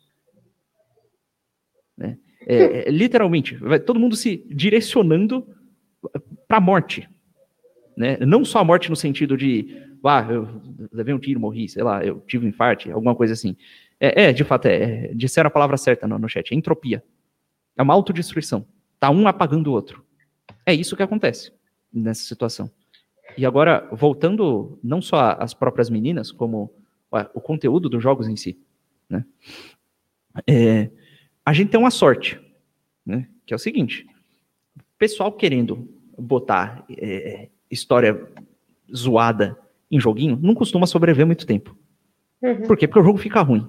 Muitas vezes o cara acaba ainda jogando porque o gameplay é legalzinho e tal, e, ele se diverte com aquilo ali, mas logo, logo aquele negócio, aquele negócio não marca muito a pessoa, né? Então, só que ainda assim, quando você coloca, por exemplo, esse, esses jogos na mão da criança, é, bom, a criança, ela, ela, ela ela imita, né? Ela absorve tudo que ela está vendo, né? Normalmente ela imitaria os pais, ouviria as histórias que eles contam, aprenderia com aquilo, iria refletir isso na própria vida. Mas se ela tá ali quietinha jogando, e ela tá jogando a porcaria do Assassin's Creed o dia inteiro, que não deveria, o pai não deveria deixar, justamente até por conta da classificação indicativa do jogo e tal, tem uma série de outras questões. Tem aquela coisa que os gregos, por exemplo, não permitiam que um jovem é, interpretasse um vilão no teatro, porque aquilo ali afetaria a consciência dele e tal. É, do mesmo jeito, um jovem não é para ficar jogando GTA, não é para ficar jogando Assassin's Creed e tal, Red Dead, são jogos que alguns deles até eu gosto, mas não é para jogar, né? Porque, porque dá problema. Agora imagina que essa criança está ali é, absorvendo aquilo ali. Muito se fala hoje, né, nesses círculos que estão tentando retomar a educação clássica e tal, de formação do imaginário. O que, que é a formação do imaginário? É a formação de um repertório de possibilidades humanas. Antes de você conhecer qualquer coisa, é, qualquer coisa com, com, uma certeza, você tem que especular é, a possibilidade. Né? É, é, o primeiro grau né, de, de, de, conhecimento, por assim dizer. É uma especulação de possibilidade. Se as possibilidades que o cabra conhece é um negócio completamente torto, epa, é só, é só jogo porcaria com, com história ruim, com um negócio de Deus astronautas, e é, tá lascado. Né? Então, assim, é, é, tem uma razão né? É, normalmente uma criança, quando ela vê um desenho ruim, um negócio que não tem sentido, ela larga a mão daquilo. Porque uhum. a criança, ela, ela é muito sensível, né? Ela não foi desensibilizada que nem a gente. Mas o, o negócio é que o jogo, ele tem alguns mecanismos para te prender ainda, né, no, no, gameplay. E aquilo ali, quando é muito, muito jovem, né, é, pode causar a absorção de umas coisas que normalmente ela rejeitaria, naturalmente. Né? Então, tem esse cuidado que a gente tem que tomar também. Mas, é, e fica mais pro pessoal que tá aqui já tem filho, né? pro pessoal é. que já é, é, vê que tanto faz como tanto fez isso aí, né? Então, não, é... mas é bom que também as pessoas que não, não têm filhos e tudo mais já, já marquem no seu caderninho mental, coloca, uhum. Porque o que, a, o, que a, o que a gente precisa ter em mente, isso eu não vou cansar de repetir, é que o futuro das próximas é, das próximas gerações estão nas nossas mãos. Uhum. A gente precisa ter isso em mente. Eu não sei qual é o seu chamado, sua vocação, a gente caindo na vocação de novo, Oscar. O pessoal vai começar a Toda vez. eu não sei qual é o seu chamado, sua vocação. Eu não sei para que Deus te, te designou nesse, né, nesse mundo. Uhum. Mas caiba que, como diria Santa Teresinha do Menino Jesus, a sua vocação é amar é a sua principal vocação. Fazer tudo com amor. Fazer tudo para que o amor seja exaltado. Não se esqueçam que o amor é uma pessoa. Uhum. Não um sentimento, não sentimentalismo. É uma pessoa. É uma pessoa que se doou no madeiro da cruz por mim e por você. Quando nós tomamos essa consciência, meus queridos, não tem ideologia nenhuma que se sobressaia. Nenhuma. Uhum. Então, o cuidado que a gente precisa ter com aquilo que nós deixamos as nossas, as nossas crianças ter contato, o cuidado que a gente precisa ter com, com as coisas que nós mesmos estamos absorvendo, seja através da cultura, seja através da comunicação, ou até mesmo através dos jogos. Uhum. A gente precisa ter esse cuidado, porque as mensagens são incutidas no nosso subconsciente. E muitas vezes você acaba reclamando que você não consegue ler, ou que você não consegue prestar atenção nas coisas, é porque lá atrás você teve contato com coisas que te, te distraíram, te tiraram do foco. Uhum. Então, são coisas que a gente precisa realmente colocar isso firme em nós, para que as próximas gerações não sofram o que a gente está sofrendo agora. Uhum. Para que a gente realmente forme pessoas melhores. Para que amanhã ou depois a gente olhe para trás e fale: olha, a gente sofreu um bocado, mas hoje eu estou vendo que o que eu fiz está valendo a pena. E, novamente, a gente tem que lembrar uma outra coisa, que é, olha, é o segundo mistério glorioso, né? É, Cristo morre, ele ressuscita, depois que ele ressuscita, acontece o quê? Primeiro, assim que ele ressuscita, vai lá a mulher, eh, se jogar aos pés dele, ele fala o quê para ela? Fala, ô, minha filha, larga meu pé aí, vai contar para os outros que eu ressuscitei, porque depois a gente vai ter tempo, você vai ter tempo para ficar junto de mim. O que ele está dizendo? Uhum. Está dizendo, olha, faz o trabalho aqui, porque depois, na vida eterna, é, é, é, é, ali, que, é ali que interessa. Ali você vai estar em plano comum com Deus e, e etc, etc. Quando ele encontra os apóstolos, né, o sentimento de Jesus é de querer ficar perto, próximo aos apóstolos. Por quê? Porque ele os uhum. ama, ele quer ficar próximo. Mas ele sabe que se ele não for, é, é, é, primeiro, não vai vir o auxílio do Espírito Santo, e olha, sem, sem a, a pessoa de Jesus Cristo no céu, é, a humanidade não, não teria como ir aos céus, né? E, e assim, então ele sacrifica algo que está aqui, que é se, se prazer da presença ali do, dos apóstolos, dos discípulos deles, em prol da salvação, em prol do, eh, da, da, da, da, vida eterna dos apóstolos. Para que os apóstolos, quando fizerem cumprir o dever deles, possam passar a eternidade com ele. A gente tem que lembrar o seguinte: o que importa é a eternidade. A gente só está fazendo qualquer coisa aqui em vistas de ter a alma num estado um pouquinho melhor, ou se Deus permitir a gente cooperar, né, muito melhor, para que ela, para que ela nessa forma em que ela ficar, né, é, ela se estabilize e fique ali por toda a eternidade junto a Deus. É para isso. É, é, tudo que a gente está fazendo aqui é, é para é se salvar e para salvar quem o amiguinho que a gente conseguir. então é, ah, não, eu vou fazer isso aqui, a pessoa vai, vai brigar, ah, eu vou, eu vou me queimar, ah, eu vou perder. É óbvio que a gente não pode ser imprudente também e, tomar certas decisões. Hoje em dia, por exemplo, bater de frente, usar certos tipos de palavra quando a gente está, por exemplo, no YouTube da vida, é pedir para se lascar, né? É, é pedir para ter na hora seu alcance cortado, você não vai atingir ninguém e, e acabou, né? Mas assim, é, na medida do possível, a gente sempre tem que se lembrar de que, olha, é, é, tudo está sendo feito em vista da eternidade. Não é de ah, mudar o governo aqui para ter uma vida, um Brasil um pouco melhor e mais próspero. É, tá, se tiver, se der para ser um pouco mais próspero, é, é, melhor. Mas se não der, a, a, salvação você ainda tem que buscar, porque é isso aí que importa. Uhum. É, então é... E é uma coisa que a, a gente precisa ter em mente isso. Então, assim, se vocês, rapazes que estão me ouvindo agora, é, pararem para pensar, não, mas eu vou, eu tenho uma streamer que é, que eu acompanho e tal, que já tô acostumada tal, porque ela joga um jogo que eu também gosto e tudo mais, eu acabo, acabo acompanhando. Tudo bem, você pode acompanhar, não tem problema. Porém, acompanhe sabendo que ali está uma alma. Uhum uma mulher que precisa ser amada. Que não é só você ficar betando no chat, falando gracinha no chat, e tá tudo aí, bem. Tem um negócio aí que as feministas têm razão, veja só. Ela não é um objeto.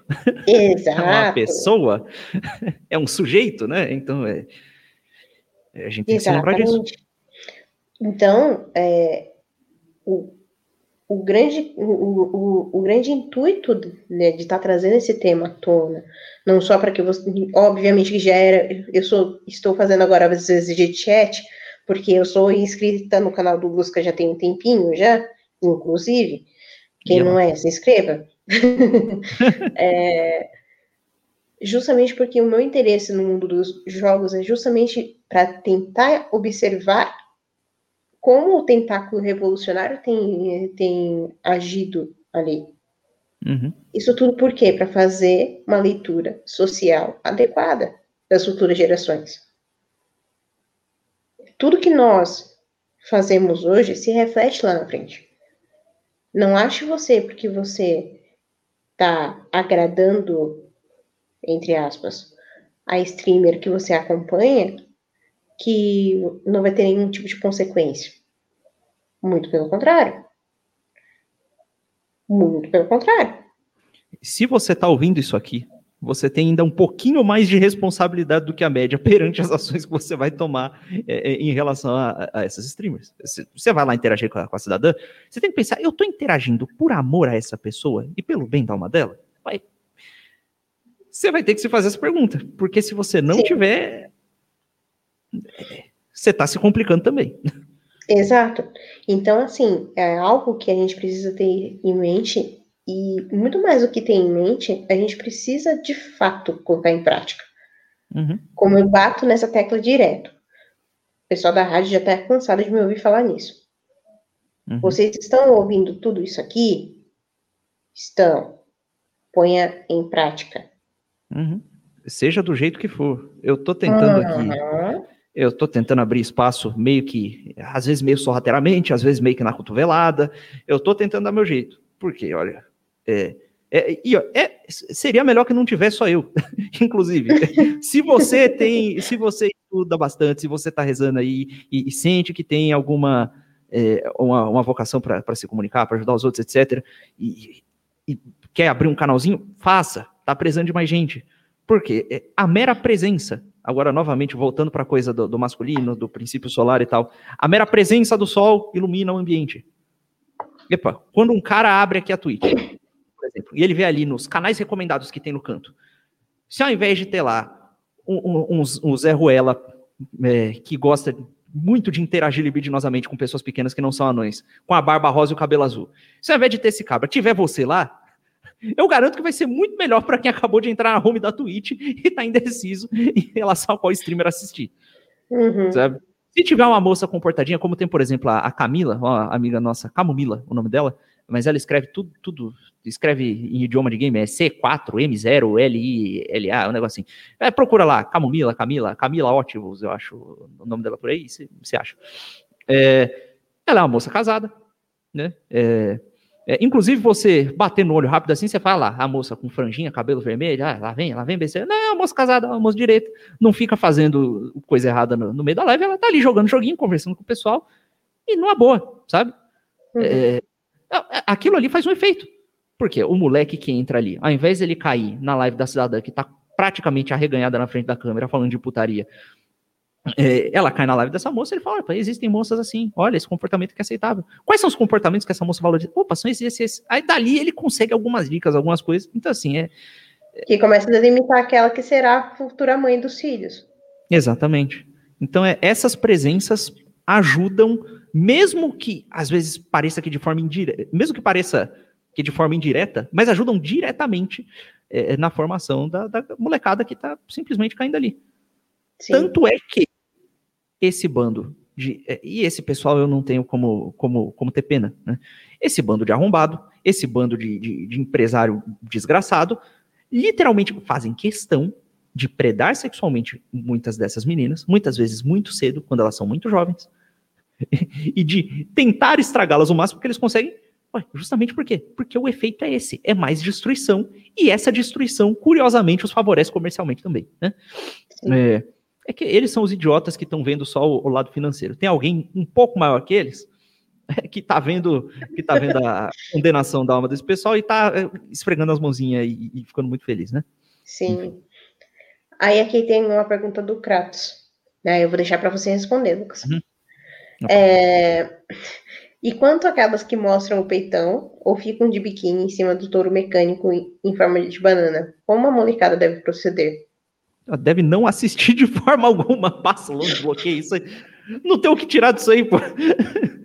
Olha, você deve proceder do mesmo jeito que você procede em relação ao Macken Girl lá naqueles sites que eu não vou falar o nome de nenhum deles, porque é porque se a pessoa sabe, ela sabe do que eu tô falando, se ela não sabe, ela não tem que saber. É, uhum. Então é, é, do mesmo jeito que você procede em relação a isso. Você não olha. Você não olha e você sai de perto. Se essa moça aparecer no meio da rua com a roupa mais comportada, você pode até conversar com ela, mas olha, nesse ambiente aí, o que ela tá fazendo ali é, ela tá se mostrando para causar estímulo nos outros e o pessoal tá aplaudindo estímulo, não tem o que fazer ali. Uhum. Se você for um cara especialmente talentoso que saiba uma forma de defusar essa situação, bom, aí você não estaria perguntando isso para mim, você estaria lá fazendo, né? Então é. é Exatamente. É, é assim. Aí aqui o Diógenes comentou aqui também. Não posso vetar nem se o jogo que a mulher estiver jogando for aquele de luta com a mulher no gel. Aí você me quebra. Nem assim, Diógenes. É, infelizmente não. Ou felizmente. É, eu diria felizmente, mas enfim. mas enfim.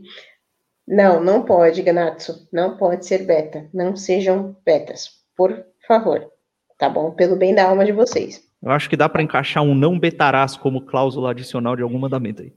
Sim, com certeza. Aí tem mais Provavelmente o, o, nono ali.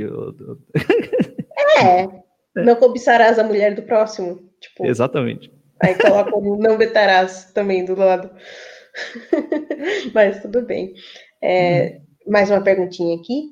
A sexualização dos games, que muitas feministas são contra, elas estão corretas de certa forma? Sim, em alguns casos sim, em outros não. Porque, por exemplo, tem uns casos em que a mulher, assim, olha, essa, essa personagem aqui é bonita. Se ela é bonita, é, se ela tem proporções agradáveis no corpo dela, isso é sexualização, isso tem que ser proibido, e não sei o que, não sei o que, e aí começa a militar. quer que tudo que é mulher seja feia, horrorosa e, e, e uma desgraça. Né? Aí, aí é uhum. ruim. Inclusive, eu tô jogando um jogo chamado Jedi Fallen Order. Eu acho impressionante como todos os personagens são feios. que é uma desgraça. Eu vou não tem uma pessoa bonita aqui. Eu fico incomodado, mas o jogo é, enfim. É. É, agora. Eita. Se, se, opa, se, a, se a cidadã tá, tá assim, olha, se, se é uma personagem que, por exemplo, ó, a mulher é uma guerreira, um agente especial, e por algum motivo que eu não consigo entender. É, não, é uma guerreira medieval, e por algum motivo a armadura dela é um biquíni fio dental de, de aço, é, aí eu, eu não vejo muito propósito prático nisso, eu não vejo como isso beneficia a construção de personagem, como isso beneficia a, a caracterização do mundo. É, aquilo só beneficia uma coisa: o adolescente pervertido que quer ficar olhando para aquele negócio e, e, fazendo vocês sabem bem o que. Então, é, é, nesse caso, elas são certas, sim. Nesses casos. Né. Aí o Kratos colocou aqui, mas Lusca e Tuane, vocês não acham que a vulgaridade se tornou tão normal que muitas streamers não se tocam? Eu não sou eu mulher. Fa... Então, eu vou falar, vou falar assim, a sinceridade, jogando a real agora. Papo de mulher, mas é real. É... Eu não digo nem que elas não se tocam, mas a mulher, quando ela chega nesse ponto de depravação, de na naturalizar a depravação, vamos dizer assim, é porque ela está exteriorizando aquilo que o coração dela está cheio. Uma mulher que muito se mostra é porque falta muito dentro de si. Entendam, a vocação da mulher qual que é? A mulher foi feita para exalar a beleza de Deus. Uhum. Mas como ela vai exalar a beleza de Deus? Amando aqueles que Deus confiar, se cuidando principalmente, e, acima de tudo, guardar seu corpo, guardar a si própria para que, se for chamado de Deus, ela tenha uma vida matrimonial, ela se guarde também ao seu esposo. E vice-versa, tá? Eu tô falando aqui porque foi perguntado da mulher. Mas isso também vale para os homens. Uhum. Sem isso, por que que tá tão vulgarizada a situação? Por que tá tão normalizada essa vulgarização? Porque hoje, cada vez mais, crianças estão sendo bombardeadas por funk, por tudo quanto é tipo de coisa que não presta. Ah, antes disso ainda, anos 90, a banheira do Gugu. Exato. Já, estava, eh, já estavam bombardeando o nosso imaginário com coisas totalmente depravatórias. Hoje, nós estamos colhendo consequência disso. É mamãe que bate palminha para uma bebezinha rebolando até o chão papai que acha o máximo, filhão fazendo arma, dançando aquelas músicas de proibidão de Bahia de Favela. Uhum. Então, e, e, vejam aqui, há um descompasso, por exemplo. É, eu ia responder essa pergunta com a mulher sempre sabe. Mas você vê, por exemplo, ó, que, que assim, é, você vê, por exemplo, a, a, a postura da, das feministas, por exemplo, é, em relação à, à, sexualização, a objetificação e à repressão. E você vê elas reclamando de cultura do estupro. Ao mesmo tempo que reclamam de cultura do estupro, elas estão lá favorecendo meia dúzia de funkeiro. Que, que tem músicas que, assim, aquela, aquela que foi, aquela da primeiro taca a bebida, depois, enfim, e abandona a rua. Aquilo ali era um negócio meio, meio complicado, que tinha gente defendendo, uhum. porque, ah, não, é, é, a cultura legítima. E, ao mesmo tempo, as mesmas pessoas não são todas, né? Que estão aí é, defendendo essa libertinagem toda e falando contra a cultura do estupro e falando contra a repressão, estão olhando para um, um possível. para os nossos amigos que vêm do Oriente com, com turbante e achando aquilo tudo muito bonito. Aí você fala, pô. Como é, como é que. É, é porque, no fundo, a, a, mulher não fala, mas ela sabe, e ela mostra pelas ações dela que ela sabe o que ela está fazendo e o que está acontecendo. Exatamente. Ela sabe como é, entendeu? Ela sabe que tá errado. Só que ela foi habituada a ter em mente que quanto mais curto o shortinho, Quanto mais aberto o decote, mais valorizada ela é. Uhum. Ou seja, deturparam totalmente o valor real da mulher. Entendeu? Daí mais e aí o que, que acontece? Como não tem ninguém para chegar e falar, opa, para com isso aí porque tá errado por causa disso, disso, disso, ela continua fazendo isso e tentando atrair um cidadão. Eu não estou dizendo que isso aqui está certo de forma alguma, isso está completamente errado, não é para fazer isso. Meia dúzia de cidadão que impõe o negócio certo literalmente na pedrada. Uhum. Agora eu lhe pergunto, se você tem medinho de magoar, deixar a mulher triste, não sei o quê, ou de, de tomar uma acusação de assédio, algum negócio assim, simplesmente por falar que o treco tá errado, é, é porque você. É, saiba que você está se omitindo, obviamente, não vai ser imprudente, toma cuidado. Mas no caso em que a coisa é razoável, você está se omitindo e permitindo e aumentando a probabilidade de que essa pessoa literalmente leve uma pedrada para parar de fazer isso, simplesmente porque você não quer se colocar em risco. Então, uhum. Então é, é, é complicado. Sim, demais. Aí tem mais uma pergunta aqui. Lucas, você já jogou algum game que pudesse tirar um bom valor dele? Tipo, como falaram aqui no chat, no Cavaleiro de Zodíaco, tinha honra, amizade. Uhum. Acho que tem um, alguns, né? Um monte. É, eu fiz uma. Um, um recente, que, que, eu terminei recentemente, o Red Dead Redemption 2. Ele tem, tem muita coisa boa ali, tem muita coisa boa para desempacotar, inclusive, eventualmente eu tenho que fazer alguma análise, é, uma análise mais aprofundada. Mas você tem, por exemplo, ali a história de um homem, que é o Arthur Morgan. Ele, quando ele era muito novinho, ele é um menino órfão, que foi adotado por um criminoso. Né? É um criminoso idealista, aquele criminoso que, que tem motivos para cometer os crimes dele. Que ele, ele é um, um bandido clássico de Velho Oeste, que anda em bando, um bando de bandidos dele, é, e que ele, ele não assalta qualquer pessoa, ele só rouba os poderosos e os ricos, e, e, ele ataca as grandes cidades, porque as cidades e os imigrantes que, que nela vivem estão destruindo a estão destruindo a civilização americana. Toda a glória da liberdade da América está sendo destruída por esse pessoal. E eu roubo esse pessoal porque esse pessoal tem que ser roubado e não sei o quê. E aí, de repente, o cara, o cara começa a cair em contradição. Você começa a ver que os valores dele não são valores de fato, que aquilo ali é só uma justificativa, né? A posteriori para um negócio que ele já queria fazer.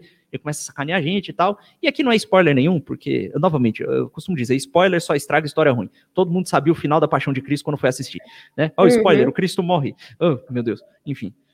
É, então, é, o que acontece aqui? Você, esse, esse cara, ele passa a vida inteira ali de bandidagem, ele começa a ver algumas contradições no comportamento desse líder dele. Esse líder que cobra lealdade cega como único valor que as pessoas têm que seguir. Você pode fazer a desgraça que for, pode matar gente, pode fazer coisa errada. Enquanto você for leal, você está no grupo. Por quê?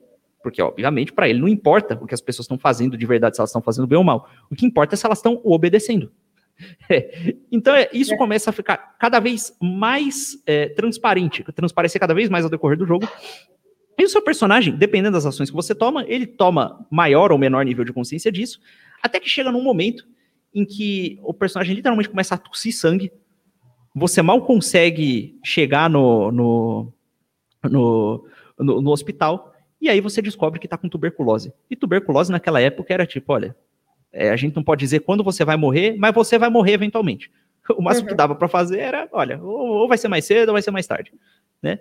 E aí quando ele se depara com aquilo ali, é, é aquele momento em que ele se coloca de frente com a morte. E quando ele se coloca de frente com a morte, ele começa a reavaliar todas as ações dele e se aquilo está realmente certo ou se aquilo está realmente errado.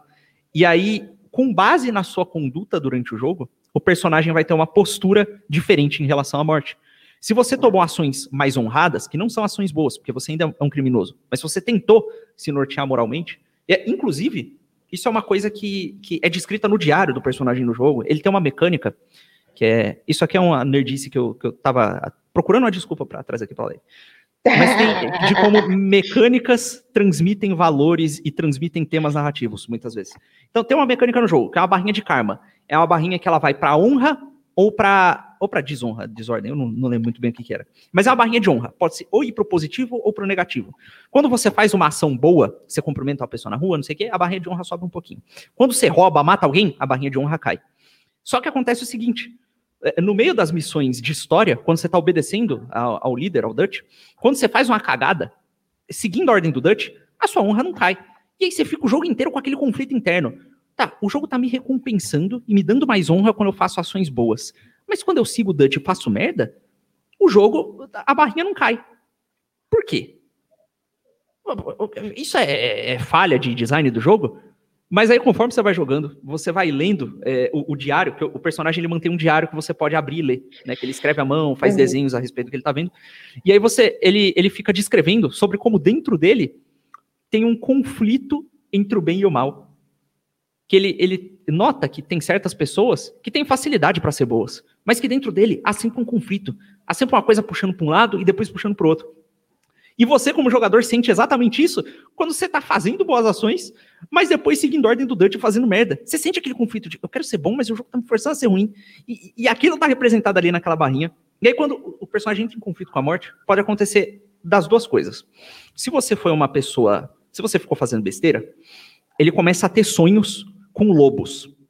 Ele começa a enxergar lobos espreitando, ele, ele enxerga um lobo sozinho, ele começa a enxergar um predador. Ele começa a se ver como um lobo, por assim dizer. Se você for honrado, ele começa a ver um cervo. O cervo na cultura indígena americana, se não me engano, ele é um animal, ele não só representa uma coisa boa, como ele representa o sacrifício, por assim dizer. Ele é um bicho que se sacrifica pela prole, né? Lembra da mãe do Bambi se, se matando por ele? Uhum. Então, é, ele, ele se sacrifica pela prole. Então você começa. É um coiote? Ah, tá. Enfim. É, não, eu acho que é lobo. Até porque tem toda uma coisa que. Tá, vou prosseguir aqui. É, que alguém falou no chat com o Coyote. É, mas enfim. É, você tem. Você começa a, a, ver o servo. E, e, o servo ele se sacrifica, né? E, e, e ele se sacrifica é, pelo bem do próximo. E o, o, arco de redenção do Arthur, no final, é se sacrificar, é entregar a própria vida, já que ele vai morrer mesmo, para que um outro personagem, que é o protagonista do jogo anterior, possa fugir daquela vida e ter a sua família e viver bem. Então ele se sacrifica, entrega a própria vida para que o próximo, uma pessoa mais jovem que ele, que não é um cara com quem você se dá 100% bem durante o jogo, é um cara meio atrapalhado, que foge um pouco das responsabilidades, ele tem a esposa dele, às vezes ele não trata tão bem assim, ele faz umas besteiras, mas você se sacrifica para que ele possa fazer aquilo direito. Então você vê ali a coisa quase que do auto-sacrifício do, do, do, próprio Cristo em prol do próximo, sabe? É a mesma virtude ali sendo demonstrada. E e se você tem um nível de honra a mais também, você consegue fazer quests para reparar mal, o mal que você fez a certas pessoas no meio do jogo. E aí tem uma dualidade interessante. Você sempre faz missões e quando você termina uma missão, você recebe dinheiro. Se você tem a honra muito alta, tem uma missão na qual você termina perdendo dinheiro. Por quê? Porque você gastou para ajudar uma pessoa. Então, tipo, a recompensa dessa missão aqui é você perder 100 dólares. Então, tipo, você vê que muda a, a, o juízo de valor do personagem. Ele, depois uhum. de se deparar com a morte, é, fazendo as coisas certas, ele não encara mais o dinheiro como útil, como bem supremo a ser, a ser conseguido. Ele, não, isso aqui é um meio para atingir um fim. Eu vou morrer e eu tenho que reparar o que eu fiz e eu vou usar isso aqui para fazer o bem. E o bem feito é a recompensa pela missão, não o dinheiro. Então, o Red Dead Redemption 2 ele tem diversas coisas assim que, é, francamente, ninguém, nenhuma análise que eu vi a respeito do jogo por aí é, tocou nesses assuntos. E se vocês querem um outro exemplo, tem o Cyberpunk 2077, eu não vou falar a respeito dele aqui, mas eu fiz um vídeo a respeito, que tem lá no Sim, meu canal, tá um vídeo bom. de 40 minutos. Tá é, muito bom. É, muito obrigado. E no chat falaram para eu falar do jogo do japonês emo. Uhum. que é o Persona 3. É, o Persona 3, o Persona tem um monte de coisa complicada, porque ele, bom, o nome do jogo é Persona, é, é, ele tem um conceito que é, os personagens eles são adolescentes, é, são sempre adolescentes, é, e eles é, existem como se tivessem duas realidades paralelas. E é um negócio que começa a flertar com uma gnose meio estranha, mas que, que no fim das contas não é, né? Tem duas realidades paralelas, e algumas pessoas despertam um potencial, né? Para transitar entre essas duas realidades. No Persona 3, essa realidade se dá é, numa, no que eles chamam de Dark Hour, que é a hora negra. É uma hora que acontece entre um dia e outro. Quando dá meia-noite, existe uma hora que não está nem num dia nem no outro, está entre os dois. Que certas pessoas que despertam esse potencial conseguem acordar e viver nessa hora. Todas as outras pessoas, que são pessoas normais, elas se tornam caixões. Elas se transformam em caixões, literalmente, e ficam mortas durante essa hora. Né? E aí, o que, que acontece? Existem monstros chamados sombras, né, que são shadows. E eles, é, eles aparecem durante essa hora e eles basicamente deixam as pessoas loucas, né? Eles matam as pessoas, eles causam a doença lá que. É, é que não é que eles causam diretamente, é que tá ligada a eles, chamada de apathy syndrome, é a síndrome da apatia, em que as pessoas elas elas, elas estando ali mortas, mas inconscientes daquela morte, elas são afetadas por aquelas sombras, elas começam a ficar doidas e elas desligam, sabe? Causam acidentes, elas acabam morrendo e levando um monte de gente junto. E o jogo traz aquele, aquela frase, né? O memento mori, é, lembre-se da morte. E, e o que que acontece? Você desperta para esse potencial. Você consegue ficar acordado durante essa hora negra, ver as pessoas como caixões, ver as pessoas como pessoas que vão morrer de fato, né? E você consegue, e você confronta as sombras. E as sombras, elas são nada mais nada menos do que uma manifestação dos maus desejos da humanidade, do desejo da humanidade pela morte. Mas não porque ela sabe, ela está consciente de que ela vai morrer, de que ela tem que viver uma vida. Não, ela só quer morrer logo, e ela está morta, né? É, e aí, como é que você é, combate as sombras? Usando personas. As personas, elas são elas são adaptações dos demônios do, do, Shin Megami Tensei, que é um jogo do qual esse jogo descende, por assim dizer, ele é um spin-off da série Shin Megami Tensei. Mas elas são diversas figuras mitológicas, são deuses, demônios e fadas e esse tipo de coisa. E elas são como se fossem representações de uma face da personalidade que a pessoa mostra ao mundo. Que tem o negócio do Carl Jung, né? Que é ó, uhum. a persona é a máscara que você coloca para se mostrar ao mundo e para interagir socialmente. E, e toda pessoa tem uma persona e ela tem dentro dela também uma sombra que são as partes da personalidade dela, que não são necessariamente as partes más, mas são as partes que a gente não gosta, que a gente tenta ignorar. Uhum. Que são, que são ah, os nossos anseios ruins, é, a nossa raiva. É, tem em um dos jogos, é, aí, coisa de japonês, né? Uma, a, a, parte da sombra que o cara quer ignorar faz parte da sexualidade dele. Tem uns negócios meio torto aí no Persona 4. Uhum. Mas enfim. É, é, japonês. É, e aí mas no Persona 3 é, tem, tem esse negócio da sombra. E como é que você combate a sombra? Utilizando a sua persona. E como é que você invoca a persona no jogo? É utilizando um evoker, que é uma como se fosse uma arma de plástico falsa que o personagem aponta para a própria cabeça e, é, e, puxa o gatilho. Não é porque ele está se suicidando, é que ele está se colocando de frente com a morte. E a personagem é, e a personagem que, que tem dificuldade para lidar com isso é uma personagem que tem dificuldade para se confrontar com a morte. É, então você tem esse negócio que só se confrontando com a morte você consegue manifestar sua personalidade e combater as sombras, e só assim você consegue resolver esses problemas. E esse problema no final é resolvido temporariamente pelo personagem principal se dando em sacrifício para selar a entidade que é a manifestação de todos esses, esses desejos e tal, tal, tal, tal. tal. E essa era uma história que desde criança, aquela ali me fascinava muito. Eu não entendia. né? Eu não entendi o que ele estava querendo dizer, mas aquele negócio todo da. É, talvez seja porque é Ed e tem sangue, caixões e, e arma na cabeça. E haha, olha como o personagem é maneiro, ele tem um franjão e ele. Pá, e ele atira. Enfim. É, hum. Mas a, a, alguma coisa ali me fascinava muito desde criança. E eu ficava jogando e rejogando aquele jogo e tentando entender aqueles personagens e aquele negócio. E eu tenho a impressão de que aquilo ali, é, inconscientemente, me, me ensinou um bocado de coisa que depois eu fui entender mais explicitamente, sabe? Então, esse jogo também. É, sim, é bom. É. Então, é, é, o Persona 3, de PlayStation 2. Os outros, eu, o 5 parece que é bom também, mas o 4 eu não joguei, eu não joguei inteiro, né? Eu joguei ele, mas me parece que tem uns negócios meio, meio esquisitos, enfim. Aí tem mais uma pergunta aqui. O... Pergunte ao Lusca como ele enxerga a criação de espantalhos por parte da mídia? Exemplo, o cara que critica o jogo com protagonista mulher é chamado de pincel, etc. Tá. É, isso aí tem, tem um evento que é muito longo, daria mais uma hora para explicar, é, que aconteceu em 2012, mais ou menos, que é um evento chamado, traduzindo de forma livre, de Portão Gamer. Tem um, tem um escândalo chamado Watergate que aconteceu uhum. nos Estados Unidos, e é, esse aí é a versão gamer, entendeu? Do, do, do, do Portão Aquático. Que, o que aconteceu? É, ali se criou o espantalho de que o gamer é raivoso, misógino e preconceituoso. Como é que esse espantalho foi criado? É uma história muito complexa que começa parecendo uma fofoca e um drama adolescente basicamente tinha lá uma moça que desenvolvia uns jogos indie, e essa moça supostamente mantinha relações sexuais com, com, com pessoas da imprensa é, para conseguir ter seu jogo evidenciado. E ela namorava lá um rapazinho que também era desenvolvedor. E aí essa moça traiu esse rapazinho com cinco caras. Putz. Esse cara ficou fulo da vida, abriu um blog, e, e ela, não só, não contente em trair o, o rapaz, ela também manipulava ele de tudo que é jeito, fazia aquelas manipulações psicológicas, o pessoal chama de gaslighting, né? Uhum. É, é, tentava colocar a culpa nele, e quando ele, ele questionava, ela falava, ah, você tá duvidando de mim, ah, você não sei o quê, enfim, é, e, e tentava o máximo que, que podia para fazer o cara se sentir como errado, né? E ele documenta isso tudo num, num blog que é tipo, é, acho que deve ter ali umas 100 páginas de, de, de texto, de descrição, com print e, e mostrando evidência e, e, foto de evento e não sei o quê. Enfim, essa moça aí fez um bocado de coisa errada. É, tem até umas contradições muito engraçadas, que ela dizia, por exemplo, que ela considerava trair uma pessoa como uma forma de estupro, porque ela é feminista, né?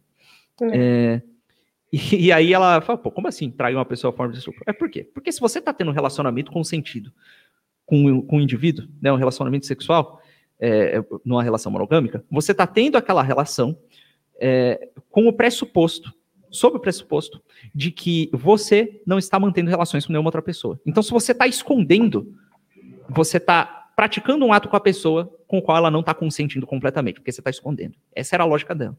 E aí, ela traía o cara e mantinha relações sexuais com ele. Então, segundo os próprios termos dela, ela estaria estuprando o rapaz. Né? Enfim. É, e aí, o que aconteceu? Esse rapaz fez esse post aí. Um pessoal achou aquilo muito esquisito e começou a cavar. E a procurar ligações de onde aparecia o jogo dela e começou a perceber que, que na mídia tinham diversos artigos de pessoas que estavam cobrindo o jogo dela que mantinham relações com ela. Várias não, as duas pessoas. Né? E aí, baseado nisso, começaram a cavar e começaram a descobrir relações entre outros jornalistas e outros desenvolvedores. E aí notaram-se que, assim, não necessariamente desenvolvedores que mantinham relações sexuais com jornalistas, mas amigos de infância que, que promoviam o jogo um do outro, o cara que era brother do outro e acabava dando cobertura privilegiada. Muitas vezes não era em análises, né? Mas em, em, em, cobertura mesmo, né? É, em, em, listas de, de, jogos e tal.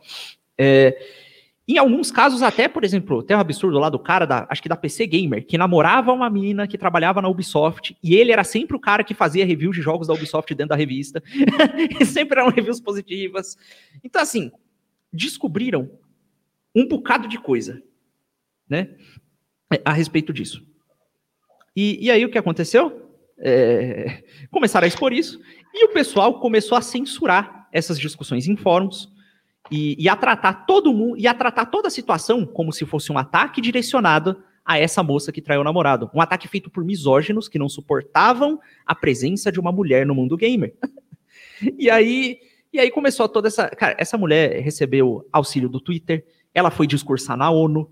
Eu não tô zoando. Tudo isso para proteger uma mentira dessa mulher e de uma outra moça que é, cujo primeiro nome é Anitta e o sobrenome eu não vou falar, é, que tinha um programa chamado Frequência Feminista, só que em inglês. É, e aí ela falava um monte de besteira a respeito de arquétipos machistas sendo propagados em jogos. E aí o pessoal fala, pô, essa mulher não sabe do que ela tá falando, ela tá errando um monte de detalhe a respeito de jogo, essa mulher não joga. E ela dizia que jogava desde a infância. E quando você pegava apresentações de trabalho acadêmico dela, dela falando coisas como, ah, sabe, eu não gosto de videogames, eu acho nojento, é, é, esse negócio de ficar matando os outros, pra que, que eu ia mexer com isso, sabe? Então você, você viu isso aí, em entrevistas ela falou, não, eu jogo desde criança, eu adoro jogos, não sei o quê. Você vê que era claramente uma militante querendo é, é, infiltrar ali pautas ideológicas e tal.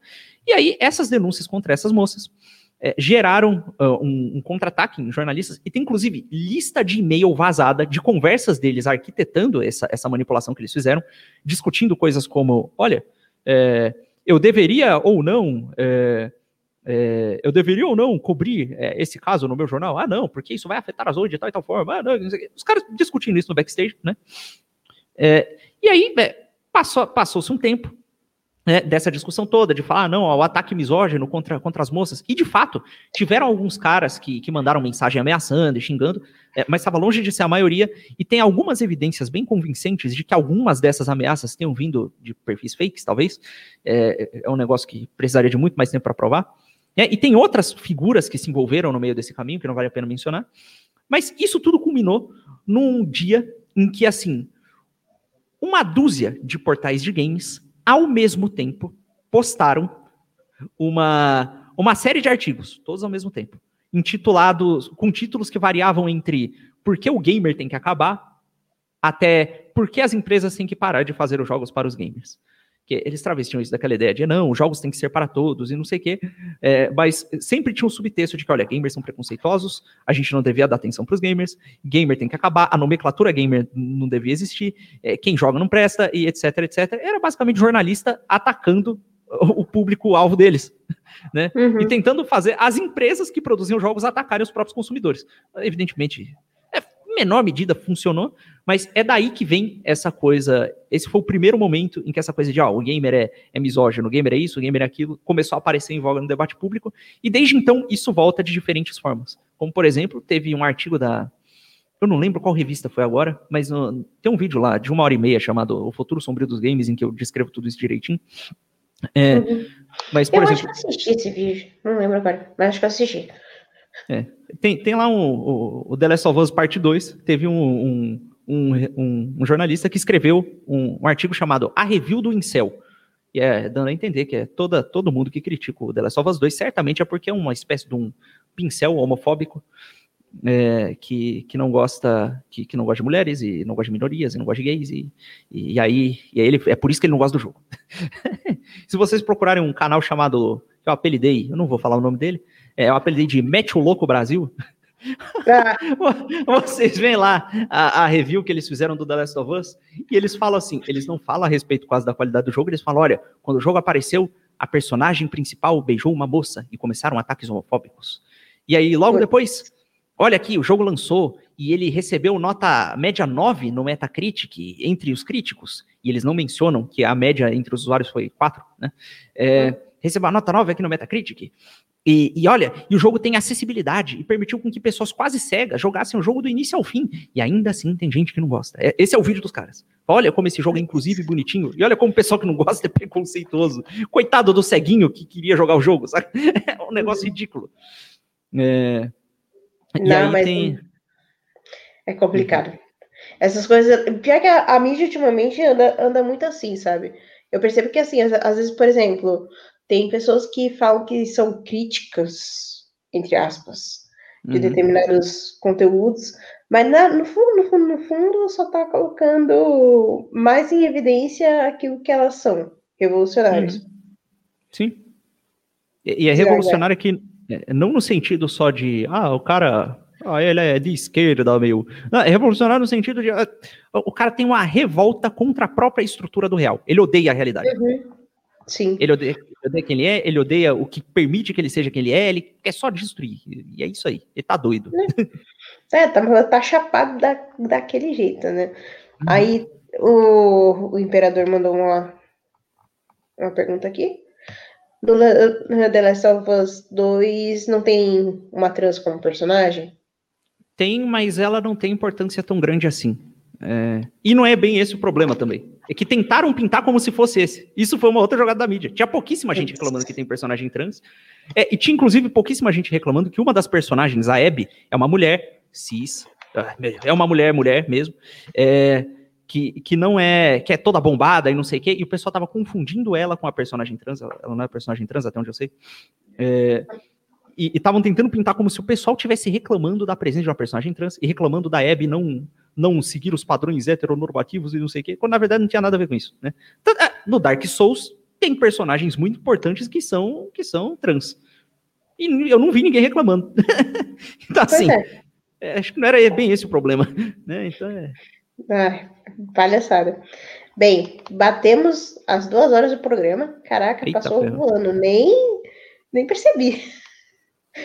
Sério, mas foi muito bom. Música de, uhum. de verdade. Muito obrigada por muito ter obrigado. convite. Eu aprendi muito, muito mesmo.